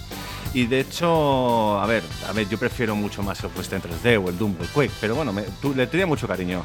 De hecho, tengo unas preguntillas. Eh, ¿Cuál fue el primer juego que probaste de software? Wolfenstein. ¿Os y lo pro- lo- sí, sí, probé Wolfenstein. eh, lo probé en el ordenador que estaba en la terraza de tu casa. Y lo. Y lo. Era que- un 486 ese ordenador. Sí, sí, que era un pepino impresionante de la época de tu hermano, creo, y, de- y Mm. lo decías, fíjate, aquí un juego de ampliación de sprites increíble. Esa era la, la definición que le dabas. Que luego te sentías, luego te sentías avergonzado por haberlo llamado así, porque era un juego 3D. Y luego, muchos años después, nos han explicado que no, que es, un, es una cosa parecida al modo 7. O sea, sí es, empleo- eh, es, es una especie de ampliación de sprites, Wolfenstein. Luego ya Doom, eh, Quake, así por orden, pero vamos, eh, mi época fue Wolfenstein, Doom, que fue el que el que vicié a medio barrio, porque dije no conoces los videojuegos si no conoces Doom. Y luego Quake, que para mí el 1 es eh, increíble, increíble. En mi caso también, ¿eh? Doom, Doom y Quake. Eh, Doom fue el primero y, y Quake después. Doom, ¿Doom en PC o Doom en, eh, Super NES? Doom en PC y el Quake jugué en la Nintendo 64, de hecho. Eh, Quest 64, que además creo que sacaron hace poco, como hace un mes, un mes y medio, una noticia de que iban a sacar una versión de. Si comprabas el Doom Eterno, no sé qué me acuerdo, si era Doom Eterno, no sé, si te regalaban un Quake 64 o algo así. Es no que hay te- Quake, Quake 64 en PC, sí. Creo, no sé. Pero, yo- ¿eh? pero de todas formas, yo al Doom, de Nintendo 64. yo al Doom no jugué en mi casa, ¿eh? porque yo no tenía ordenador. Yo jugaba en casa de un amigo. Y, jugué- o sea, tampoco jugué mucho, pero sí jugué. Y recuerdo ver eso en su momento, yo era súper pequeño. Y digo, pero bueno, ¿pero esto qué es? Eh, para, Mm, para mí era, pasada. era. Sí, sí, sí, para mí era increíble ver algo así. Y. sí, sí. Ya. Y era la época además que luego empezaron a, a entrar los juegos en multijugador donde se hacían las famosas LAN party, ¿no?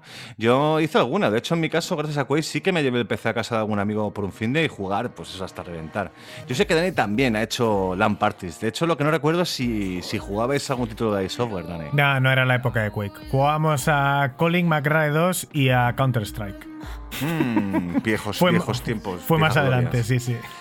Y, hablando de LAN parties, yo me acuerdo que en el 98-99 estuve, en el 99 fue, estuve en la Oscar Party, que era una, una feria muy famosa de programación y videojuegos que la gente hacía sus demos maravillosas con, con eh, ordenadores antiguos, pues no sé, tenían el MSX, el Amiga y demás, y era maravilloso. Yo estuve allí cubriéndolo para Dove 6 en su momento, que era para Canal eh, eh, pf, 99 sería. Tú, Eco, ¿qué más? Te quedaba cerca, que estabas en Sebastián. ¿Pudiste ir a alguna o, o estabas Mm. demasiado concentrado con Nintendo? Yo nunca he ido a ninguna Euskal Party ni ninguna Euskal Encounter, ¿eh? O sea, es terrible porque encima, pues eso, soy de formación informático y, y doctor en inteligencia artificial. No he ido nunca a ninguna Euskal Party ni nada de eso. Sí que tengo amigos que. Eres el vasco, e- eres el vasco menos vasco, el informático menos informático y probablemente el doctor menos doctor. no, doctor seguro. Yo, yo conozco un vasco poco vasco también que se llama Guerra. desde aquí le mando un saludito, que también eh, pues ya ha perdido el acento. tío. No, a Desde ver, a Álava ver. y nada.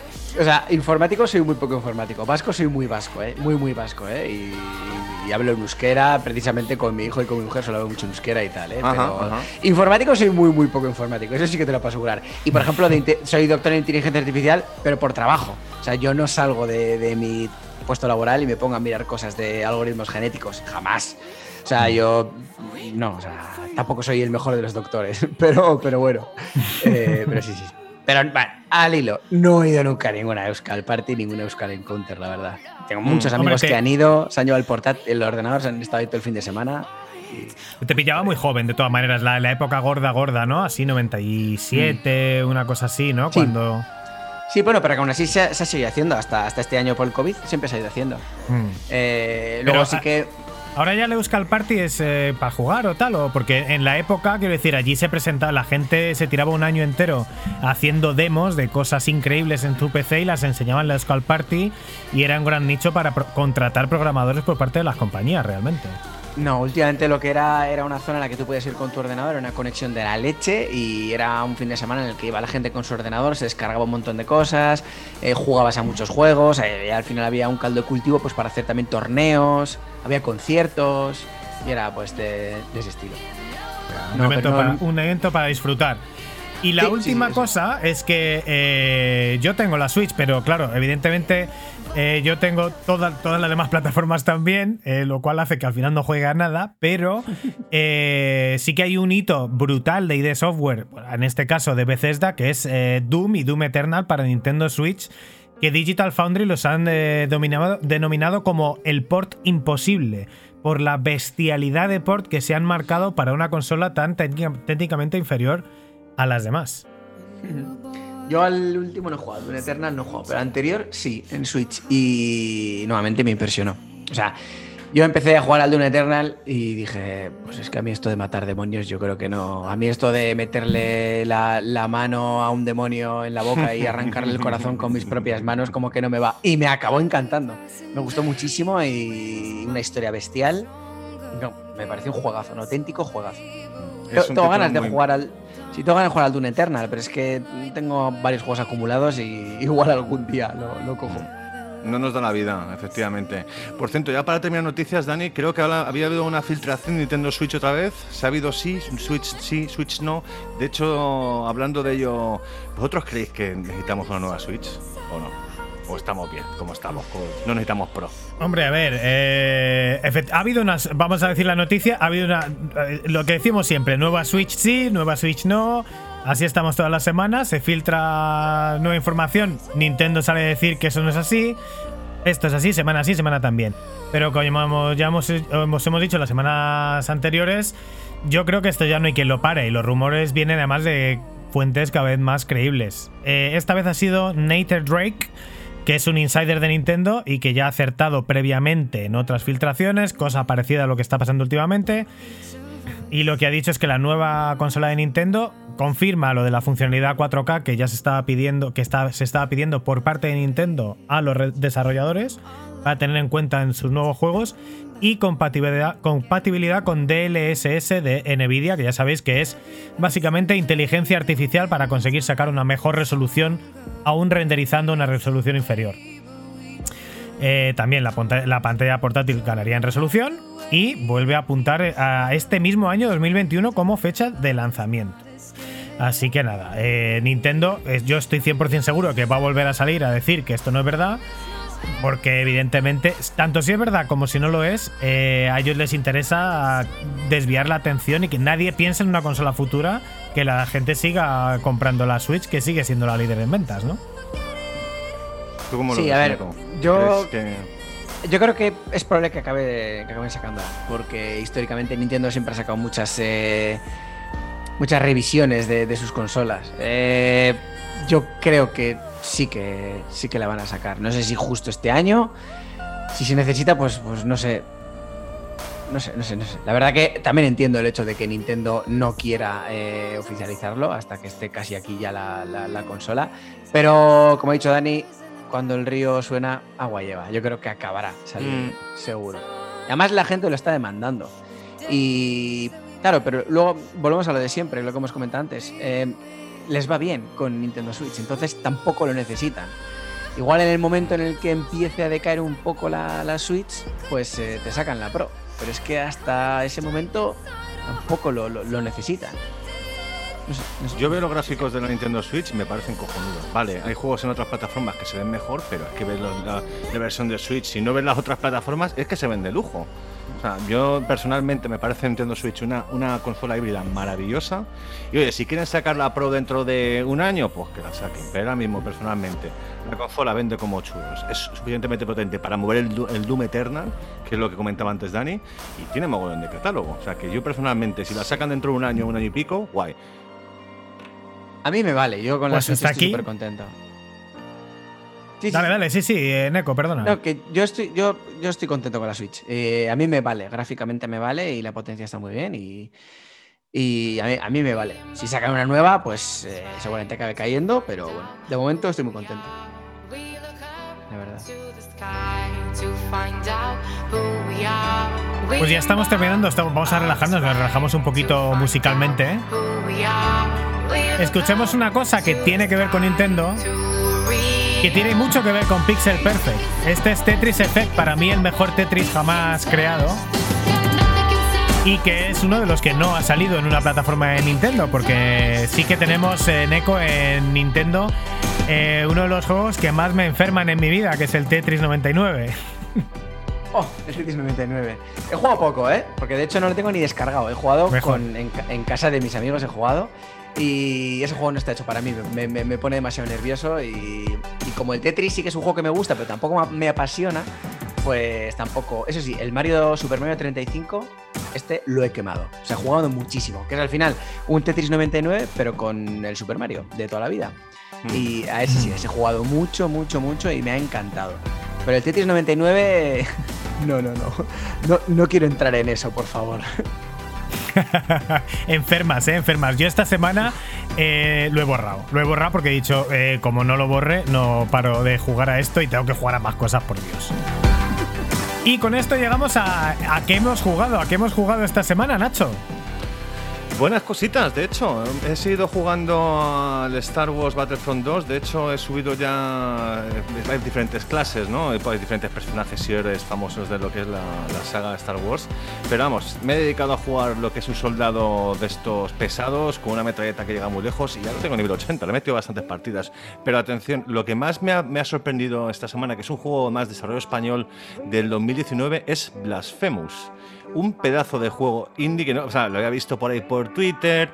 Yo no soy mucho de Metroidvanias, ya me he hecho mayor, me cuesta mucho eh, lo de que me maten y que tener que pasar cuatro o cinco pantallas con enemigos y superarlos otra vez antes de que me van a matar, pero me está encantando. Un pixel art maravilloso, unos fondos hechos con un scroll precioso, una historia súper extraña, ¿no? Pero, pero, pero muy interesante y sinceramente me gusta mucho el sistema de combos, me gusta mucho el sistema de habilidades que están, que están creando, aunque llevo jugando poquito, aún solo abierto, he abierto solamente cuatro, pero de verdad me está encantando un juego muy muy recomendable. De hecho, más te he visto en Eco sonreír, ¿tú lo has probado?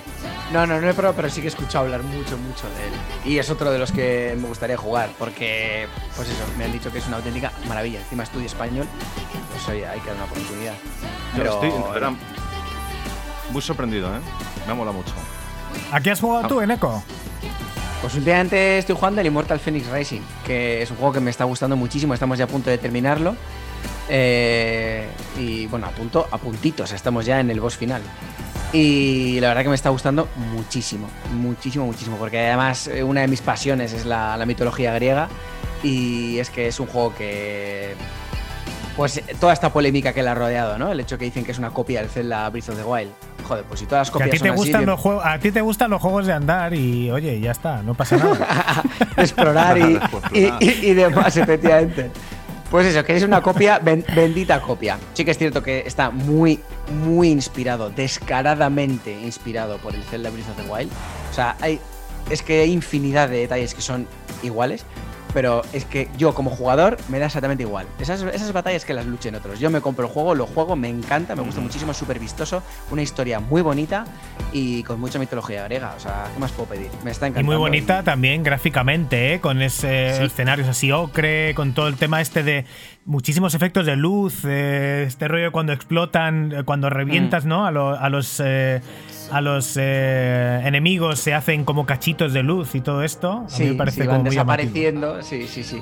Eh, sí, vamos, uno de los mayores placeres del juego es subirte a una estatua de, de cualquiera de los dioses y ponerte a mirar. O sea, te subes a la Mm. estatua de, de Festo y te pones a mirar y es increíble. Además, como cada, cada dios está en un, en un punto del mapa diferente y cada uno tiene su propia temática, pues hay uno que es más desértico, pues lo típico, uno más desértico, otro más verde, tal. Pues te subes a la estatua de, de Afrodita y es una pasada lo, lo bonito que es todo verde. Bueno, bueno, me encanta, me encanta.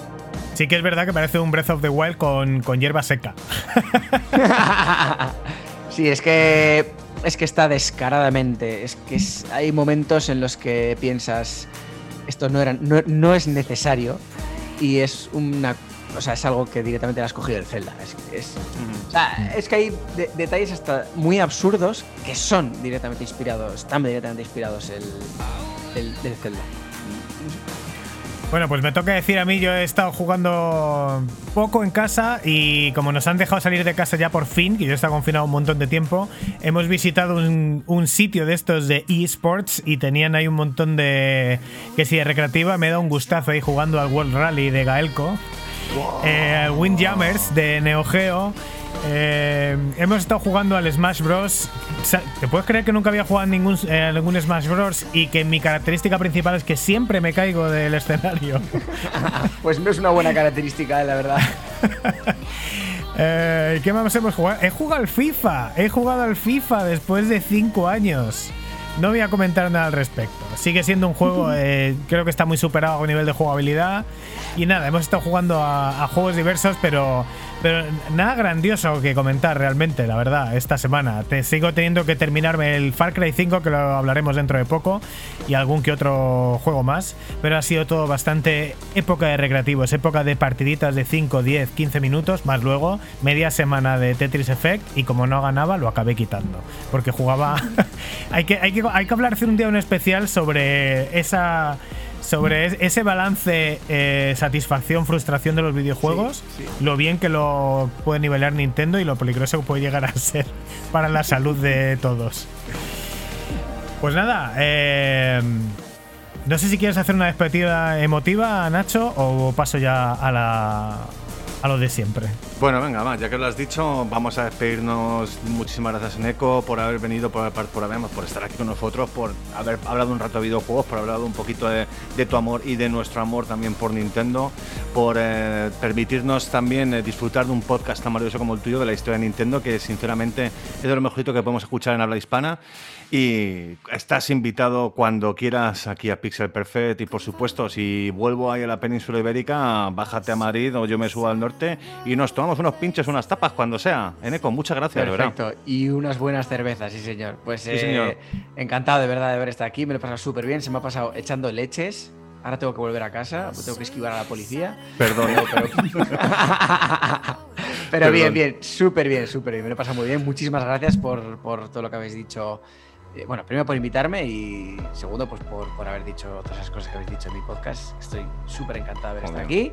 Y. un placer. A ver, espero que, que mi sonido no, no baje la, la calidad de, de vuestra maravillosa edición, que de verdad que me deja impresionado cada vez Para nada, para nada. Hemos escuchado nuestros colaboradores plazas. antes. Hemos tenido peores plazas y hemos Bien, hecho bien, cosas muy lamentables también. Pues nada, señores, eh, 103 minutos y 48 segundos de Pixel Perfect. Nos vamos.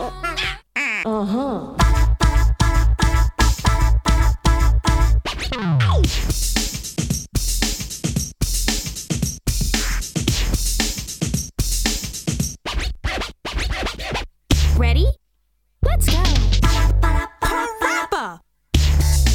Pues hoy sí que sí, parece que nos empeñamos en eh, batir el récord de duración cada semana. Cada vez nos acercamos más a esa barrera psicológica que no queremos alcanzar nunca de las dos horas. Y no es porque no nos guste esto, nos encanta hacer radio de mentira, nos encanta hacer el programa de radio de ninguna radio, pero respetamos mucho vuestro propio tiempo y tampoco queremos abusar de él. Hoy ha sido un placer abusar de ello con Eneco de Arcología Nintendo, por supuesto con Nacho Hernández y hablar de todas las cosas que hemos hablado, de todo el Zelda, de todo el Nintendo Direct y de esas noticias de PlayStation eh, VR de las que me alegro muchísimo. Un placer como siempre, Nacho. Buenas noches. Gracias, Dani. Buenas noches. Si nos escucháis por la mañana, buenas mañanas, buenos días. Y si no, pues saludos. Que tengáis una maravillosa semana. Esperamos que el programa os haya gustado. Esperamos que hayáis disfrutado de la entrevista con Eneco, del Nintendo Direct, de la noticia sobre Nintendo, que ha sido un especial muy chulo hoy. Y nada, la semana que viene más y mejor, ¿no, Dani? Así es, Nacho. Eh, Neko, muchísimas gracias por estar con nosotros. Muchísimas gracias por encerrarte ahí en esa cocina en la que estás metido. Muchísimas gracias a vosotros por invitarme. Me lo he pasado genial. Y siempre que te sobren cosas de decir que- de Nintendo o cuando te pique, tengas el picorcito de hablar de algo que no sea Nintendo, pues aquí nos tienes, tienes el micrófono abierto, estás en tu casa y nada, estás invitado a la- a- al tour de VR y al tour de Praga con Hachete también. Y te lleve a sitios donde vas a tomar cerveza de calidad y barata. Nosotros bueno, volveremos la semana que viene, como siempre. Como, como siempre, mismo sitio, el que quieras, misma hora, la que tú quieras, el mismo dial, ninguno de ninguna radio. Todo cambia, nada permanece y aquí estamos nosotros para contároslo. Hasta la semana que viene. Adiós. Agur. Agur. Agur. Cool.